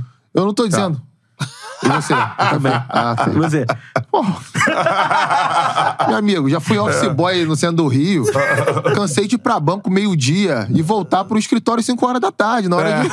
E ficar lá no banco, na resenha com segurança, com a galera que trabalhava lá. Sabe, não tô dizendo que o jogador ele vai levar na sacanagem, mano. Não é isso, sabe? É. Mas é uma questão motivacional, realmente. Isso influencia no seu comportamento em campo, Uhum. nos treinamentos, na forma, que- física, na, na forma física que você chega, é, na sua intensidade do jogo em si. É. O foco, a concentração. Pode estar acontecendo isso também. E aí, como é que resolve isso? É, uma grande pergunta. É uma pergunta de milhões. É. É, é, internamente, o cara tem que identificar, infelizmente, não só o É, Flamengo. teve um treinador até agora que resolveu isso no Flamengo, que foi o Dorival. Dorival Júnior. Porque antes também na- do trabalho do Dorival, isso já era identificado ali no, no time do Flamengo, né? Depois de ter vencido tudo, tudo É. mais ali, principalmente com o Paulo Souza, eu acho que a galera começou a discutir saída de jogador, é, era muito comentado Everton Ribeiro, Felipe Luiz, fim de ciclo, né? fim de ciclo, aí E- veio o Dorival e- e conseguiu ganhar, né? E tem uma coisa que agrava. Essa geração do Flamengo, esses caras aí, né? Vamos lá. Diego Ribas e Alves já estão fora do clube, mas É. Gabigol, Bruno Henrique, Arrascaeta. Arrascaeta, Everton Everton Ribeiro, Gerson, que foi e voltou, Felipe Felipe, Luiz. Luiz. Rodrigo Caio. Pô, esses caras, cara, eles são a segunda maior geração da história do Flamengo. E aí pesa pra caralho. É a segunda maior era da história do Flamengo. Eles só ficam atrás do time de, da, de- da, da- da 81. década de 80. E mexer É. nesse vespeiro é complicado. É muito complicado, cara. E, é, sabe, você, como é que você vai, por exemplo, chegar num Felipe Luiz, que, pô, é um puta de um cara assim. Ah, o Gabigol não é vaiado pela torcida. eu, por vi, exemplo. eu vi uma coisa no gramado do Maracanã, depois do 4x0 do Fluminense. Chegou a ser lá com o Paulo Souza, né? É. É. É, mas aquele, é, aquela vaia nunca É vai ser muito uníssono. pontual. Muito É, pontual. é. Não é uma coisa unanimidade. Chega no Twitter, escreve no teu Twitter agora aí que o Gabigol tá jogando mal. Meu amigo, dá cinco minutos, os nego até de dentro do ralo te É xingando. isso aí. sabe, dizendo que você é vascaíno, que você é tricolor, só Isso. porque você tá criticando o Gabigol. É assim que funciona, É infelizmente. Eu vi uma coisa na final da- do Carioca, eu tava trabalhando pela Band Esporte lá, pré e pós-jogo. Aí depois do jogo a gente desceu pro gramado pra fazer uma entrada ao vivo. Eu tô ali vendo, né, o Fluminense comemorando o título e os jogadores do Flamengo esperando pra receber a medalha. Ou não, não pra receber, tinha que ficar ali, enfim, não sei o que, que tava acontecendo. E tinha uma galerinha ali da mureta ainda, torcedor do Flamengo. Aham. Meu amigo, me chega um cara pro Gabigol e fala assim: Gabigol, tem que tirar esse português daí. O Vitor Pereira do lado do Gabigol. Assim. eu fiquei pensando, eu falei, cara, olha o tamanho do cara no clube. É. Ele é um jogador, ele jogou mal a final. Ele não vem jogando bem. Um torcedor chama ele e manda ele tirar o chefe dele. É, isso aí. Cara, isso, isso resume de uma forma tão perfeita o tamanho que esses jogadores têm para a torcida do Flamengo e ninguém tá criticando isso aqui, não. Não. É natural isso, cara. Os caras foram campeões duas vezes de Libertadores, de Brasileirão. É, o Os caras já colocaram o Flamengo mim, é o no segundo lugar. maior. Você falou isso, segundo maior É, eu também acho. clube. Eu E também aí é acho. que entra a questão. A gente não tem que cobrar a racionalidade da torcida, mas o departamento de futebol não pode ser assim. É, né? e aí, e aí entra um ponto que eu queria falar. Mas que é, é, o uma seguinte, parada que, assim, no Brasil, às vezes a reação do torcedor motiva o departamento de futebol. Total! Mas aí, mas aí entra no que ele tá falando. Sim, por exemplo, o é Gabigol tá jogando mal. Aí, o cara é amador é, pra fazer isso. Porque a Total. torcida vai, o Davi Luiz. Aí vai o, sei lá, Cebolinha. Vai hoje ao Everton Ribeiro. É. Né? Agora, o Gabigol, a galera não vai, irmão. Não. Não vai. Isso não acontece. Porque é o mesmo torcedor que sofreu 38 anos. Sim. Você é Libertadores, aí vai E o esse cara, cara, dá vai lá e duas. resolve em dois minutos. Porra, é foda, entendeu? É. É, entender a cabeça do torcedor é, É difícil. foda. Mas Agora, o departamento de futebol eu não tô dizendo que, assim, o nível desses caras é esse. é alto. É, né? Isso é difícil. Só pra ficar claro aqui, a gente só está é, constatando isso. Ninguém tá pedindo pra vaiar o Gabigol. É, Ninguém não, tá não, pedindo não, não. isso, né? É. Ninguém, aliás, pra Mas- qualquer jogador, eu sou terminantemente contra vaiar jogador durante Ah, ah. jogo. Mas aí é uma outra questão. Essa situação do departamento de futebol, cara, pra mas mim. eu- eu, de fato, assim, outro jogador que não se chamasse Gabriel Barbosa jogando o que ele tá jogando seria vaiado. Seria até barrado do time. É, Seria barrado do time. sim. O, o que, que aconteceu no Flamengo e Curitiba? A gente comentou aqui, pô. Quem tava jogando melhor, Pedro ou Gabigol? Pedro. Óbvio que era o Pedro. Na hora de sentar, de bancar umzinho lá, quem foi que sentou? Gabigol. Não, foi o Pedro. Ah, não, foi o Pedro. Na Pedro, estreia do perdão. Brasileirão. É, Pedro. Por que, foi o Pedro e não o Gabigol? O cara entra no vestiário do É. Flamengo, entra lá no, no, no, no Ninho do Urubu, no corredor tá lá a foto do título da, da Libertadores 2019, o Gabigol chutando lá pra fazer o segundo gol do Flamengo. Não que o Pedro não seja grande no Flamengo. Foi campeão de Libertadores também, artilheiro da América, um baita de um jogador.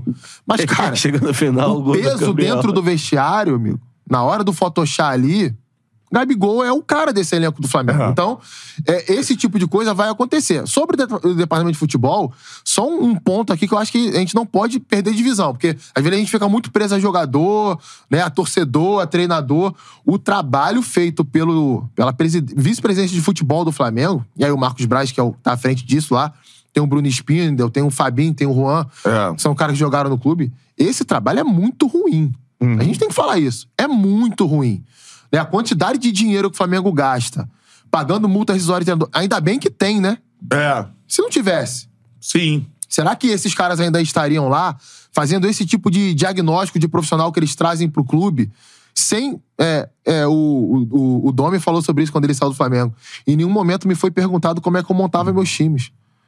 Cara, é a mesma coisa que vocês Cara, e aí... trazerem é, um operador de áudio pra trabalhar no Charla, de Isso. câmera, e vocês não saberem como é que o cara trabalha, onde o cara trabalhou, se ele é capaz pra fazer Como o aquilo cara. ali. É, não, porque, pô, eu lembro muito disso. Isso também. Mas, cara, isso é. tão- Essa coisa de 2019 do Flamengo é tão grande que tem a questão da imprensa, tem também a forma como a imprensa trabalha muda, a forma do, do torcedor reagir muda, porque é o seguinte: eu lembro muito bem, eu tava na- virtualmente na coletiva de apresentação do Domi. Aí vão perguntas pro Domi. Cara, 90% da pergunta do jornalista pro Domi era se ele ia manter o que o Jorge Jesus estava fazendo.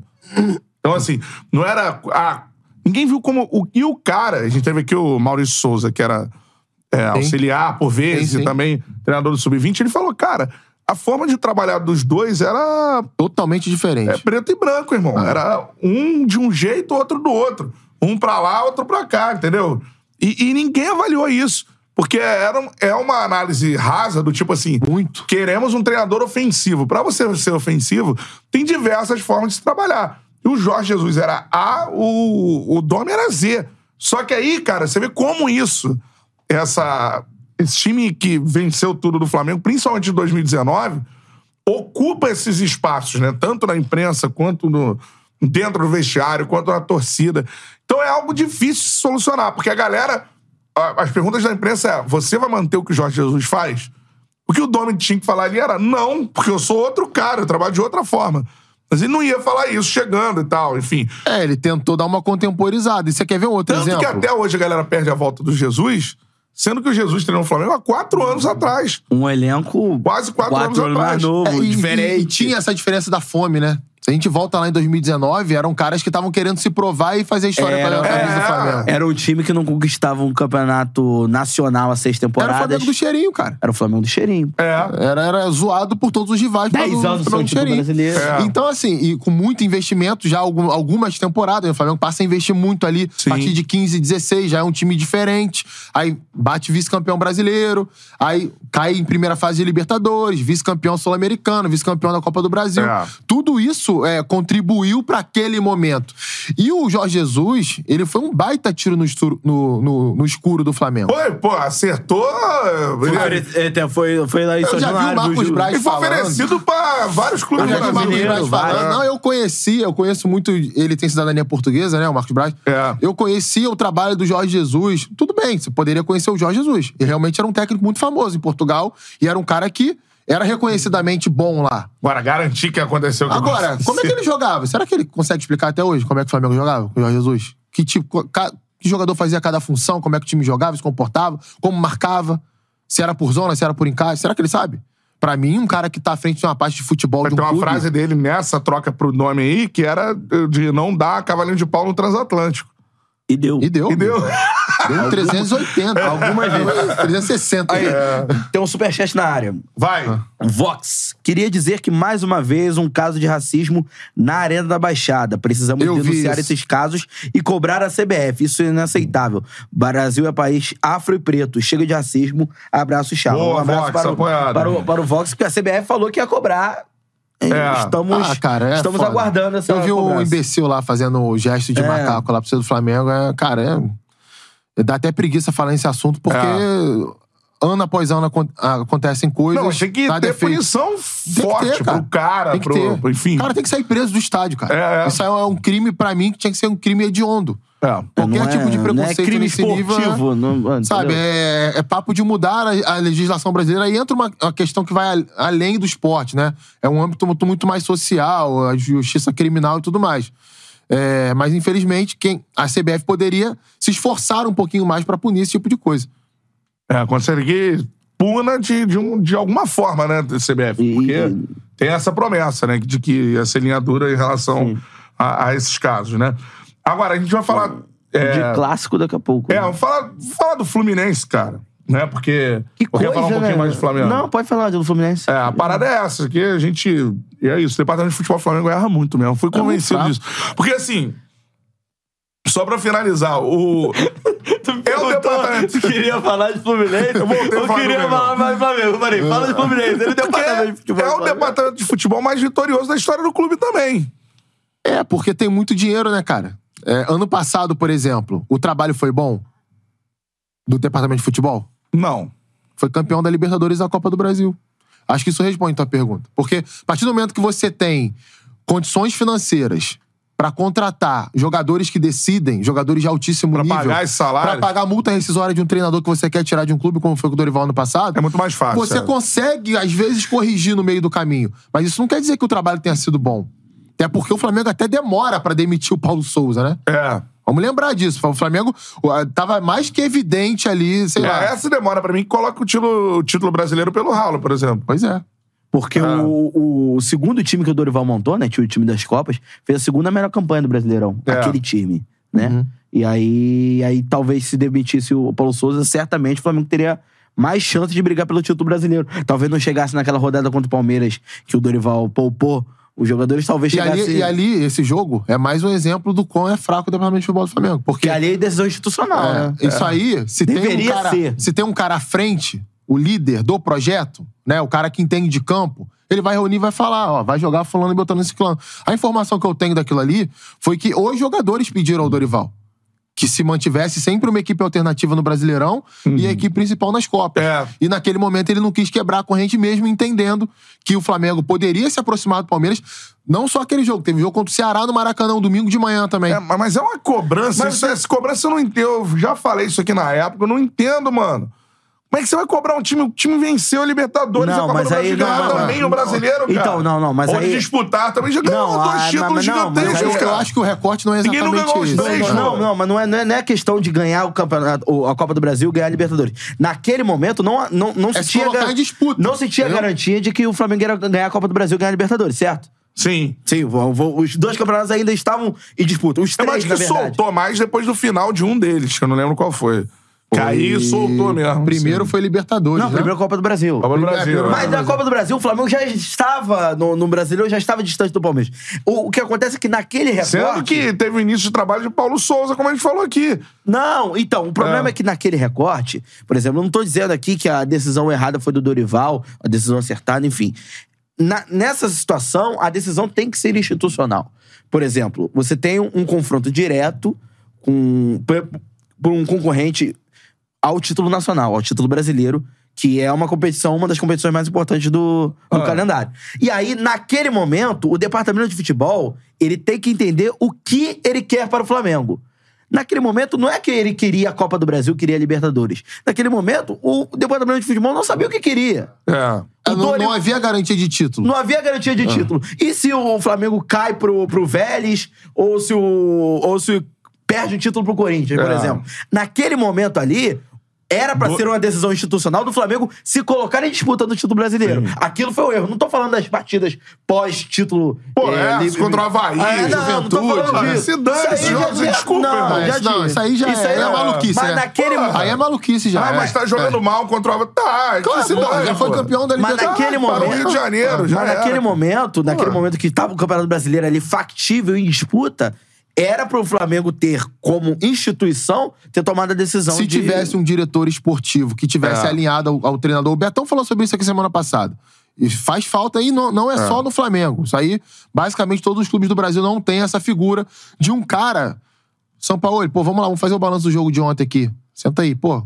O que, que, que você pensou naquela parada ali? Ah, de cobrar Pô. o técnico. Sabe, não é, não é nem questão de cobrar, é conversar, cara. É. Você trabalha em qualquer lugar. Entender, né? Sabe, vocês, pra fazerem a charla de hoje, vocês chegaram à conclusão que valeria a pena fazer a charla de hoje. É. Pra chamar um convidado A ou B, vocês debatem entre vocês, pô, será que fulano de tal dá pra Sim. ir, não dá? Vai render, não vai render? Isso não é feito, cara. É. Isso fica, tipo, isso fica a moda bangu, Eu, sabe? eu É. vou pegar o exemplo do Palmeiras. O exemplo do Palmeiras é. ah, O, o Palmeiras ele investe muito em staff, investe muito na, na estrutura dele, tanto de, de profissional quanto de pessoal. É, eu acho que, assim, nesse caso, é, se o Abel não tivesse no Palmeiras. num- num- o Abel é o case do Jesus que ficou mais tempo Sim. né? É, o Abel não tivesse no Palmeiras, será que o Palmeiras teria tanto sucesso Não teria. é, esportivo assim? Não teria. Será que tem alguém no Palmeiras que fica tendo essa conversa com o Abel? É.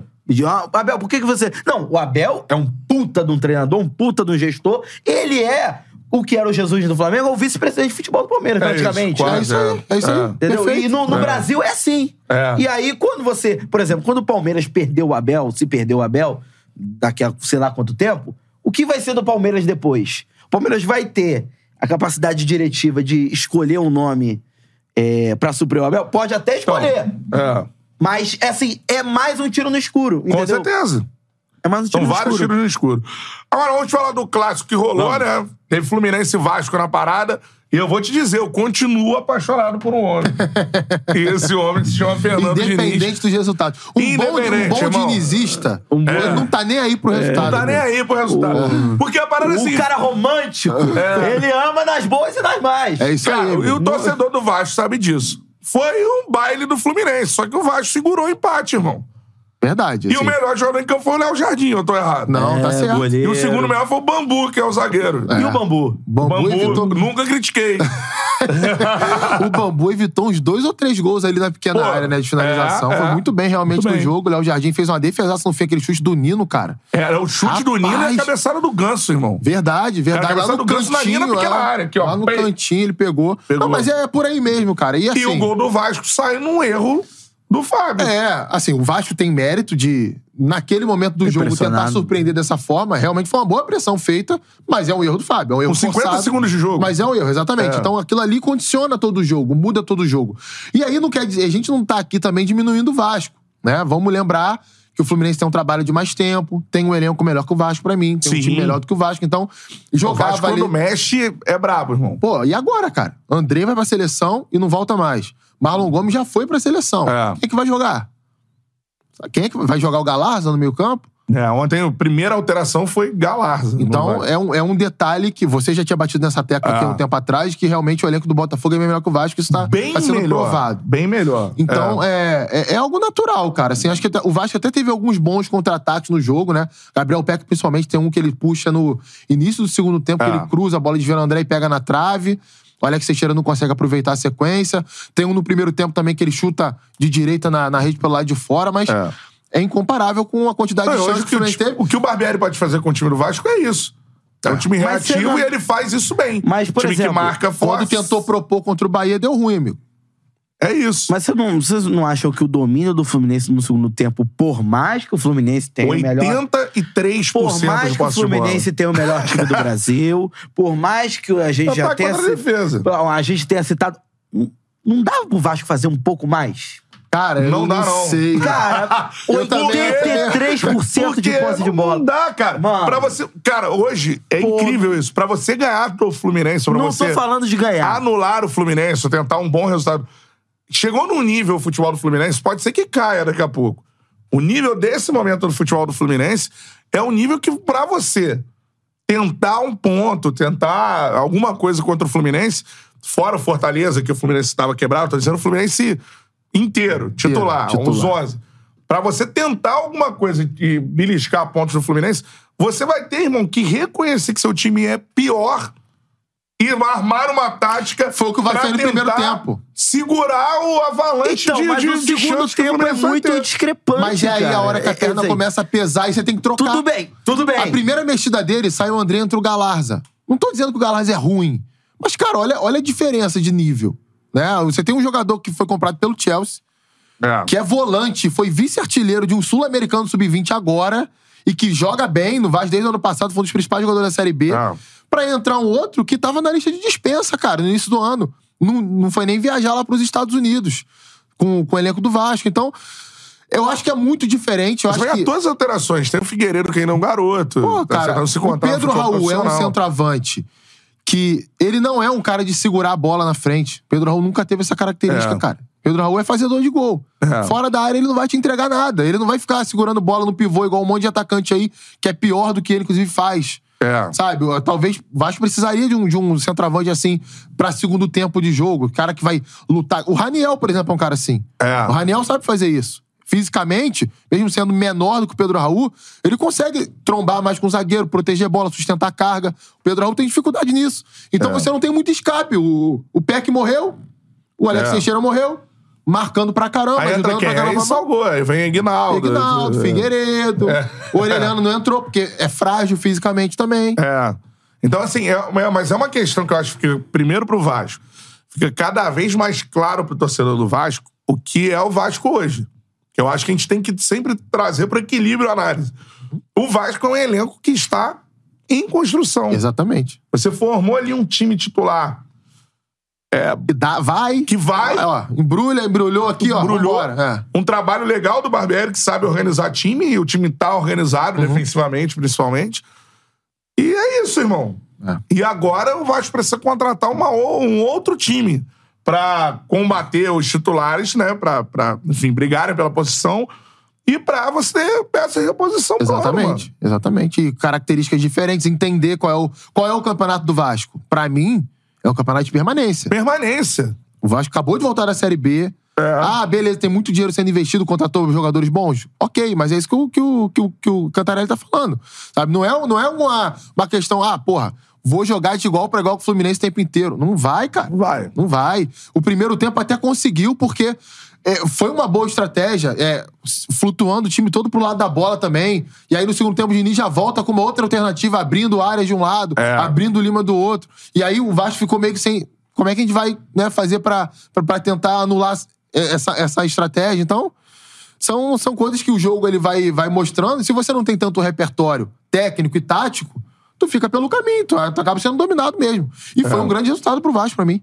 Não, Um grande resultado. E em termos de resultado, excelente. É. O Vasco conseguiu alguns grandes resultados já, 17% né? de, po- 17%, né? No segundo tempo, sim. 17% É, o problema é de que posse de bola. por essas deficiências que a gente fala do time do Vasco, eu não vejo. Eu vejo o tra- o grande trabalho do Barbieri, é um trabalho muito difícil de fazer, que é você pegar, primeiro você pegar jogadores que não se conhecem, formar uma equipe.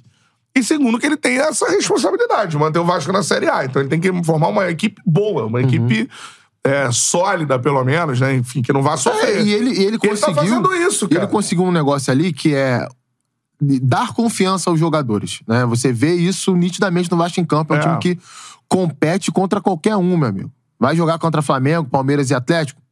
Temos três exemplos recentes. É. Perdeu do Flamengo dois jogos? Perdeu, mas foram jogos fáceis? Não. foram. O Vasco, inclusive, em um deles, chegou perto de ganhar o jogo. É. Poderia ter, ter, ter vencido um jogo Uhum. do Flamengo. Venceu ali pela fase de classificação do Campeonato Estadual, 1x0, É. lá gol do, do Puma Miro. Rodrigues. É, contra o Atlético Mineiro, ganhou fora de casa. Contra o Palmeiras, empatou em casa, fazendo um grande jogo ali. Primeiro tempo, o Vasco sobrou contra o Palmeiras. Então, é, são, são detalhes que a gente vai vendo e percebe, pô, esse time é competitivo, mas em alguns cenários vai faltar mais qualidade, vai faltar mais repertório. É. Contra o Bahia isso aconteceu. Enquanto tava entrando lá as ligações diretas nas costas da defesa, o time tava criando. Depois que o Bahia entendeu, recuou um pouquinho o bloco de marcação, Acabou. o jogo do Vasco acabou. Aí o Bahia começou a crescer, fez o gol no final do primeiro tempo, e na segunda etapa poderia ter até ampliado. Então, Eu vejo os torcedores do Vasco criticando o Barbieri, assim, e tal, mas eu não entendo muito, não, cara. Eu, eu acho que vai muito num ponto, assim. Eu acho, eu acho que o Vasco pode jogar melhor ofensivamente. Dá pra jogar melhor ofen- ofensivamente. Mas também existe uma diferença entre expectativa de SAF e realidade técnica do time. É isso. Porque eu vejo, né, assim como você, vários torcedores do Vasco falando assim: ah, pô, o time cria pouco. Também acho. Poderia criar mais. Mas será que tem tanto jogador assim, com tanta qualidade pra criar? Mandou embora agora o Nenê, né? Não, É. não quis permanecer com o Nenê. Eu acho que foi um erro. Eu acho que o Nenê poderia ter ficado no Vasco. Eu também acho. Porque assim. Voto vencido, mas eu também acho. Ele fez não um é- Juventude agora na Série B, né? Pois é, É. ele não é um cara que vai jogar 90 minutos, não é um cara que vai te dar alta intensidade, mas num jogo contra o Bahia em São Januário, ele vai produzir. Ele Uhum. vai criar espaço pra você, ele tira da cartola uma bola parada, um chute de fora da área, um, passe de profundidade, é. um escanteio, que ele é muito bom nisso. Então acho que era um cara que seria necessário, até É. em termos de vestiário mesmo, enfim. É. Aí, é, pra mim, foi uma, uma leitura errada. E falando do Fluminense, eu acho que segue a mesma análise. Esse resultado não influencia em nada. Não, um detalhe. O trabalho espetacular vez- que faz o Dessa vez a gente não é favorável do resultado ser um detalhe. É resultado é a coisa mais importante. Mas é um detalhe. É. Um detalhe. Um O empate. Fluminense é um detalhe. amassou o Vasco. É. É. Né? é um negócio assim.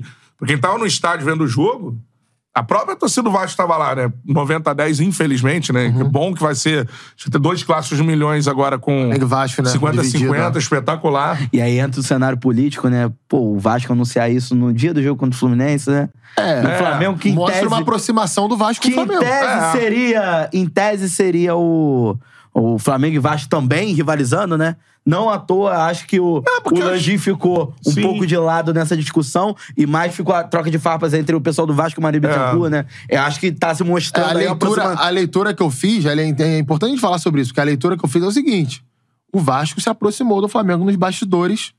Qual é o grande desejo do Vasco hoje, no Rio de Janeiro? Bacana. Que é- também é desejo mútuo do Flamengo, né? É. E assim, o Fla- Mas eu entendo um pouco membros da assim. diretoria do Flamengo, há um tempo atrás, já andaram reclamando pelos, pela rádio corredor da imprensa que o Fluminense, às vezes, demora a cumprir algumas obrigações dele financeiras com o Maracanã. Ah. Não, não sei se é verdade, mas Aham. Mas isso não é por acaso. Não, e aí tem uma disputa que a gente tem que entender muito bem como funciona a política de clube. Às vezes eu vejo algumas declarações do Mário, que obviamente que eu discordo da- do que ele fala assim, mas ele tá meio que defendendo o Fluminense ali, porque ali tem uma disputa muito clara, irmão. Sim. No Maracanã. Sem lá o Flamengo, pá, tá estabelecido.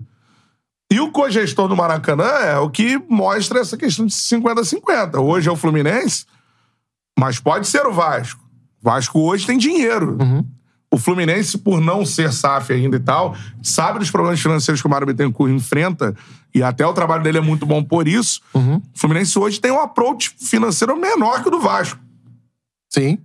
Com certeza. E pro Então, nessa guerra de narrativa, obviamente que o Mário tem que. há um ano. E tem um detalhezinho que a gente não pode deixar de levar em consideração, né? Qual o grande rival do Flamengo dentro de campo hoje? Fluminense. Fluminense. Há um ano, o, Flu- o Fluminense tinha mais poder de investimento que o Vasco. Hoje não, já não é, não é da mesma forma. É. O Vasco tem mais poder de investimento. Embora o Fluminense esteja consolidado tecnicamente, em termos de elenco, isso é uma outra discussão. Poder de investimento futuro. É. O Vasco tem mais poder de investimento Claro, do É. que o Fluminense. Presente tem mais poder de investimento que o Oi? Fluminense. Isso. Presente. É, do presente. Se a gente for pensar em pagar, pagar multa rescisória, o Vasco tem dinheiro pra isso hoje. O Fluminense não tem. Então, por É, exemplo, até semana passada, a gente via o, Flu- o, o- o- o Fluminense na figura do Mário Bittencourt tomando a frente das discussões, defendendo o consórcio, não somente o Fluminense, mas É. defendendo o Fluminense e o consórcio Fla-Flu. E no dia do jogo em que o é emblemático, a torcida do Vasco 10% no Maracanã, É. achatadinha ali no setor norte. Nesse dia, o Vasco anuncia que o Flamengo vai mandar 50-50 50-50. com renda dividida É. nos dois turnos. Então, É- assim, é- é muito uma, forte isso, é é. uma, É uma um- mensagem. É uma mensagem politicamente, não é Senado nem nada, Câmara dos Deputados, mas é uma mensagem bem, bem Não, é, clara é, assim, é uma de uma pena, aproximação. É uma pena que hoje, eh, no setorismo de clube, isso ficou impossível, né? Fazer eh, o que se fazia, sei lá, 15 anos atrás, de você falar com o dirigente. Né? Porque o setorista do Fluminense hoje é pegar o telefone e ligar pro Mário. Mário, como é que você leu isso aqui? Cara, eu tenho certeza absoluta que ele daria uma aspa legal, daria uma, uma, uma declaração que geraria alguma, alguma, alguma repercussão. Né? Ou então ligar lá pro, pro presidente do Flamengo, pro Landim. E aí, Landim? O Flamengo tá, tá junto com o Vasco? Como é que o Flamengo vê É. a aproximação do Vasco com o Maracanã? Seria um parceiro mais interessante do que o Exato. Fluminense? Sabe? Porque. É, gente, a gente não tá, tá lidando. é. A gente não tá lidando com freira, não, tá? É, esse, esse bastidores do futebol é. E muda. irmão, As é, coisas- um, é, um, é um querendo pegar o outro pra não falar outra coisa É, aqui. é, o horário não permite. Mas, É isso aí. funciona. Já diria o Miguelzinho. Águia. Ah. Ó, o, o Vi- os, os caras são assim, ó, dois, dois tricolores. Neto, tricolor.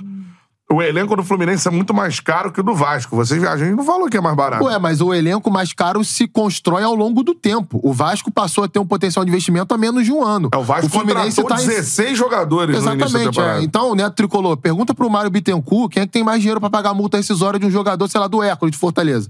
O Vasco É. ou o Fluminense? A folha salarial do Fluminense certamente é maior que a do Vasco, Por enquanto. por enquanto. Mas é uma questão que. Provavelmente no ano que vem será uma coisa ou mais parelha. Pois é. E, por exemplo, na montagem desse elenco do Fluminense, por exemplo, é quanto o Fluminense gastou no jogador mais caro que ele tem hoje, que é o André. Categoria de base. É. Aí, Marcelo, sem contrato. Sim. Germancano, sem contrato. Sim. É, vamos lá. Ganso. Ganso. Sem contrato à época, né? Gastou Não, dinheiro de então, e salário. é uma montagem de um elenco a longo prazo. A O Ganso longo já tá prazo. na- no Fluminense há Não, algumas então, temporadas. aí você vê, por O exemplo... Vasco comprou todo mundo agora. E Você- comprou. você comprou um E- time e agora. Comprou, comprou Léo, comprou É, Capasso, Pedro Raul. comprou Pedro Raul, É. comprou Orelhano. Orelhano, Léo Jardim. Isso. Entendeu? Então, Paga multa. Paga a multa. Isso, então, isso assim, é potencial de investimento. E aí, quando você traz essa discussão, tira do campo e traz para uma infraestrutura, que é uma, uma, Não, uma outra coisa, de estádio... A, a SAF, igual tá aqui o Arthur Flusão falando, o Vasco tem dinheiro, quem tem é quem comprou o clube falido. De fato, o Vasco passou muito próximo de falir várias vezes, né? Em termos de, de, de questão E hoje financeira. quem manda é a Agora, SAF. o futuro do Fluminense é SAF também. É, então, se for por isso. É, Cruzeiro, Vasco, Botafogo... É. é, é assim, esse, o é- Mário, esse, o esse Mário fala argumento. sobre isso, que, que, É. que tá sendo feito um estudo e tudo mais pra Pode implementação virar. de uma SAF futuramente. Pode virar. Que eu acho que é a salvação daqui, Fluminense daqui a também. três meses a gente pode estar falando alguma outra coisa. O Coritiba vai virar SAF. O Coritiba vai virar SAF. Já, É. já, já, já, já anunciou isso já. Que é um clube que tem dificuldade financeira. Na real, a- a- o, o padrão do futebol brasileiro nos próximos anos será isso.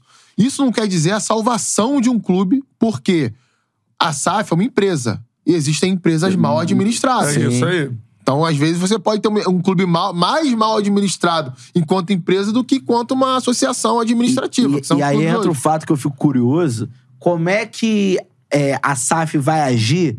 é, qual vai ser o impacto nos clubes que tiverem bem administrados? Por exemplo, o Fluminense, O Fluminense hoje está bem administrado. tá bem administrado. Qual vai ser o impacto, por exemplo? A gente viu qual é o impacto da SAF no Cruzeiro, no Botafogo, no Vasco. O Bahia era um clube bem administrado e tem SAF. E tem SAF. É. Ainda tá bem no, no início da SAF. Também né? iniciante. É, bem ni- nisso da SAF. Mas, por exemplo, um Fluminense brigando por títulos nacionais e internacionais.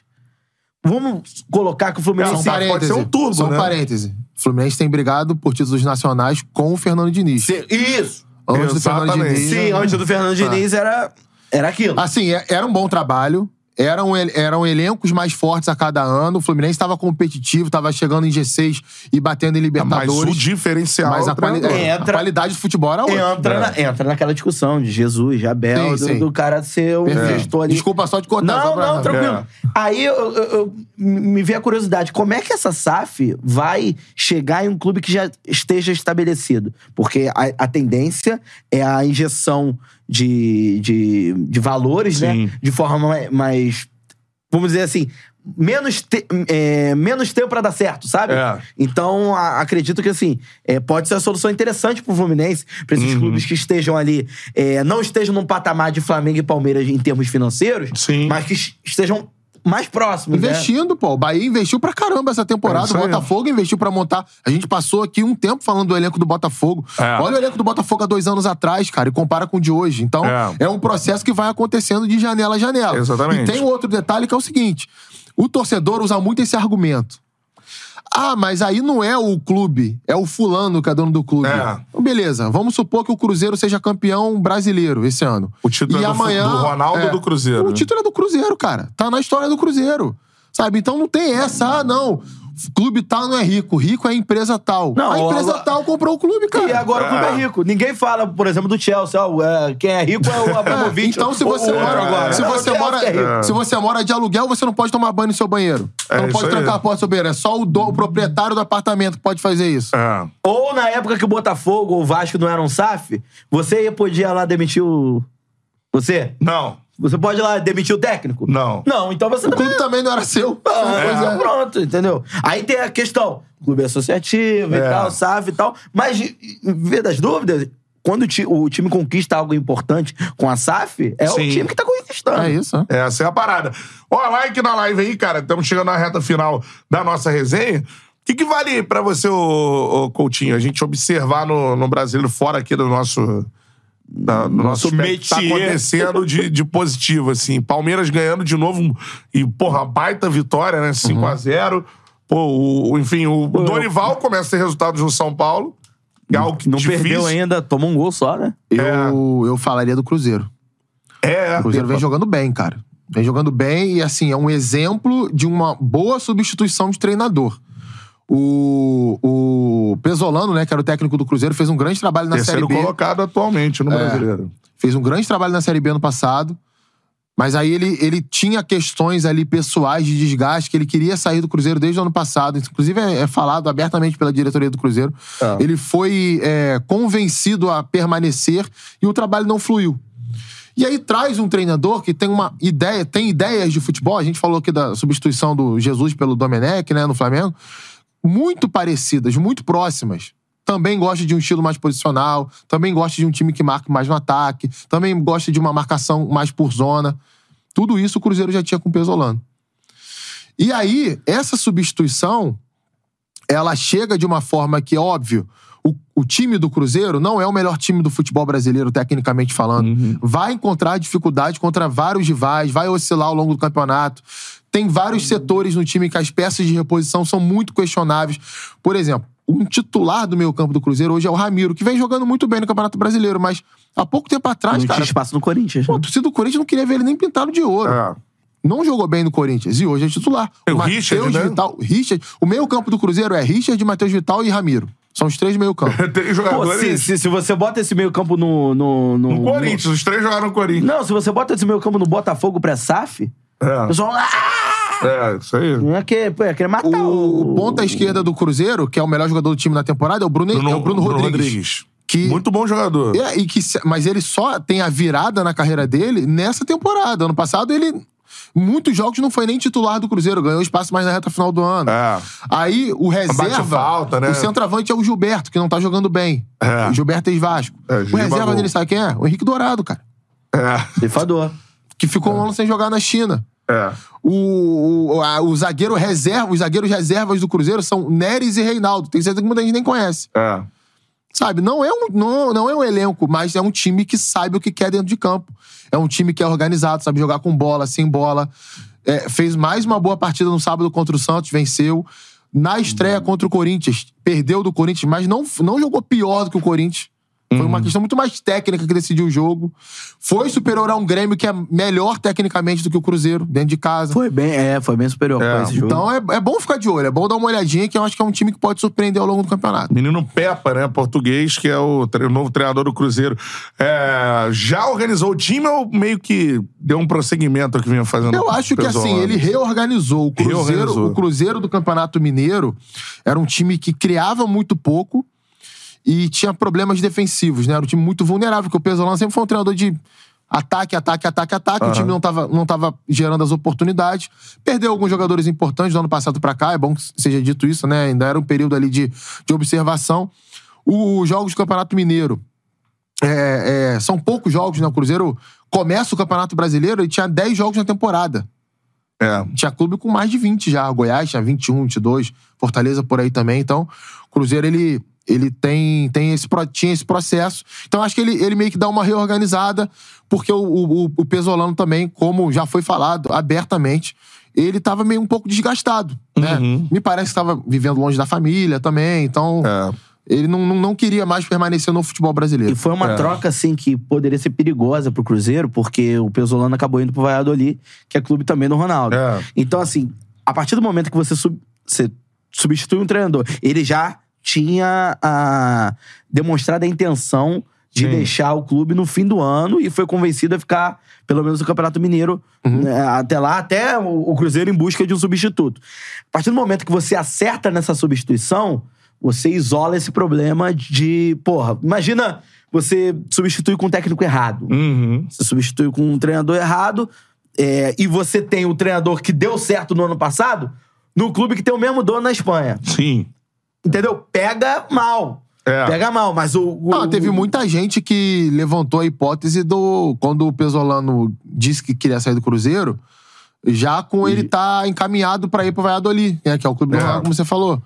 Assim, é, Era aquela mesma, era a mesma discussão, em termos diferentes, do Jefinho. verdade. Sim. Do Jefinho do, do Botafogo pro Lyon. Verdade. Ah, mas ah, tá favorecendo o Lyon, mas e o Botafogo? É. Aí depois, empréstimo? Como é que vai. O melhor Sim. jogador do time, até então, como é que vai. Aí depois se viu que não era Aí exatamente depois você assim. viu que não era exatamente assim. Aí- Era, até, era até um valor bom, cara. Assim. Não, foi acho que a maior Não. venda do- É. do- da história do Botafogo, Botafogo. é. era até um Então, valor assim, legal. É, é algo que, pelo fato desses, desses acionistas, é, tanto do Vasco, Cruzeiro e Botafogo, terem Uhum. Vários mais de clubes. clube, é, esse, esse, esse fator de, de, de você estar favorecendo um, desfavorecendo o outro é complicado. E você- que bom que o Cruzeiro conseguiu E você, às vezes, pode ser correta. beneficiado também. Por exemplo, o Bahia pegou vários, vários, não, alguns jogadores do Grupo City. O Kaique, por né? exemplo. né? O Kaique, tem o Diego Rosa, volante que tá no banco do Bahia, é, é do Grupo City. Enfim, eu não vou lembrar exatamente quais são os jogadores de cabeça agora, mas tem alguns jogadores no elenco que vieram, se não diretamente do Grupo City, mas a partir de uma boa relação com outros clubes que o grupo tem. Sim. E o Bahia conseguiu montar um elenco qualificado tecnicamente. Tem alguma outra questão ali que a gente pode falar, de parte física pra mim, de experiência, mas tecnicamente, sem sombra de dúvidas, é um bom elenco. Tá certo, galera. É, mandando mensagem só pra gente finalizar. O Gandhi perguntou aqui, ó. Cadê Quem? o Bet... Gandhi. Grande. É, tá no Rapaz, chat. gigante. Cadê o Betão? Tá chateado com o Flamengo? Ele tá chateado com o Flamengo. Mas não foi por isso que Mas ele não deixou foi de por vir. isso. O Betão está voltando da. Passa um final de semana ruim, né? Na Bahia. Na Bahia. Ele é Pô, tramposo? O cara, Trancoso, Praia do Espelho. o cara tá, tá no litoral da Bahia. O pessoal acha que ele tá pensando em Flamengo. É, Pelo amor de tá- Deus. Tá! Está! Está! São Paulo. aí, ó, Água de coco aqui, São Paulo, São Paulo. Essa para Betão, Siga o Matheus. Manel nas redes sociais. Me Arroba Matheus Manel. No Instagram beleza? e no Twitter. E siga o Rodrigo Coutinho Manel. também. Arroba Rodrigo Underline Coach, com teu mudo. Rodrigo Underline Coach. Arroba Matheus Manel. Não arroba seja Rodrigo derrotado por uma Coach. vitória. Coach. É isso aí. Essa é a parada. Rodrigo Coutinho, mais uma vez um prazer receber você aqui na nossa resenha. Que volte a mais vezes aí, portas Com escancaradas, certeza, irmão. Só chamar quem te vem aí. É sempre um prazer bater papo sobre futebol e falar sobre a rodada, né? Do, os jogos da rodada. É. Assunto quente. Galera opina, participa. Muito legal mais uma vez. Boa, boa semana pra todo mundo. Pô, show de bola, mano. Mateuzinho, Tamo junto. aquele abraço. Aquele abraço. Essa é a parada. Hoje tem Corinthians e Fortaleza. Bom jogo, hein? Bom jogo. Bom jogo. Pô, fechou? Pô, fechou iniciando Pô, o fechou projeto. já. Pô, fechou já. Bah, já não relacionou o Duqueiroz. É, Já o foi, já, já, já foi desenrolar com a Gaviões. É, já foi já. Já pediu trégua de 10 jogos. Isso aí, isso aí. Isso é Esse é o. Fechou, Não, mas tipo assim, antes Já o tá cara lá, mal irmão. chegou e tal, não sei o que, não. Deixa comigo. Ó, e, e ele pode sair da confusão hoje. Aí, aí bota o Flamengo na Se confusão. ele empata, ele bota o Flamengo na confusão e tira o Corinthians Não, confusão. puta que. Aí, olha só, eu sei que tem. Ah, é eu, o eu- pô, eu sei que tem, pô, opiniões favoráveis, desfavoráveis ao Luxemburgo, mas que personagem, né, Guerreiro? Que persona. Que Notícia persona- joga. Notícia, Notícia pra vai gente é sensacional. É, é, essa é a parada. Palpitão pro jogo? Então vamos lá, palpitão pro Corinthians e Fortaleza. Acho que no bolão eu botei um a um. Rapaz. Mas no bolão, que- eu quis, Pô, eu vou, ter- diferen- vou falar uma parada aqui. quis diferenciar no bolão. Sabe que eu botei 2x1 Goiás? Então, Foi quando- foi bem, hein? Foi bem. Foi bem. Foi só É isso aí, 5x0. mas é isso aí pra você ver que qualquer um pode falar que. Dali não, ali, ali é Guaribara. Aqui qualquer um pode falar. Pô, meu amigo, se eu compartilhar contigo as minhas apostas. hum, Normalmente, quem conhece o futebol se fode. Se pode. Porque futebol tem o imponderável. É imponderável. 2x1 Fortaleza por isso. é, eu vou contigo. Vou contigo. Acho que Fortaleza é, é Boa, favorito. tô abrindo agora pra ver. na Mas é em Corinthians, né? É. Pois é, assim, É tem o fator casa, né? É. Tem um pacto lá, fizeram É, um pacto. Pacto. Né, tem uma, uma semana de treinamentos aí que o Luxemburgo teve, né? De, de quarta-feira pra cá. Foram cinco dias de treino. Coisas no futebol, dias. né? Pacto. Então, vamos ver se isso dá um retorno dentro de campo. O Roger Guedes tem jogado muito bem, Sim. tá? Jogando a bola redonda essa temporada pelo Corinthians. Mas eu, nesse momento, eu acredito mais no coletivo do Fortaleza que, que tá melhor. Eu aposto 2x1 Fortaleza também. Odds interessantíssimas na KTO. hein? Coringão, jogando em Itaquera. 2,33. Ó, Aí. Bom. Ó, um É. empatezinho, aquele meu empate do bolão. 3,20. Bom também. Fortaleza pagando 3,20 também. Vou dar o jogo pra você fazer sua Ai, fezinha da brincada nessa. na KTO. Vai Como é que faz? É. Como é que faz pra dar uma brincada na KTO? É o QR Code que tá aqui na tela. E se você colocar o cupom CHARLA, você ganha 20% de bônus no primeiro depósito, beleza? Aposte na KTO que você também ajuda o Charla Podcast. Somos parceiros. É na isso aí. E além disso, é, você pode fazer Corinthians ou empate, cercando Isso. 1,35. Corinthians ou Fortaleza, um jogo sem empate, 1,33. E empate ou Fortaleza, odd bem interessante, 1,57. É, legal. Show de bola. Então, ó, faça sua fezinha e dá aquela brincada na KTO. Aposte com responsabilidade, beleza? Show. Temos alguma coisa pra anunciar? Não, segue o jogo. né? Não, segue o jogo. Vamos anunciando durante a semana. Ok, ao longo da semana, programação do Charla Podcast. Fique ligado aí nas nossas redes sociais, beleza? Valeu, galera. Aquele abraço. Tamo junto. E o Fogão é o líder, hein, Paulinho?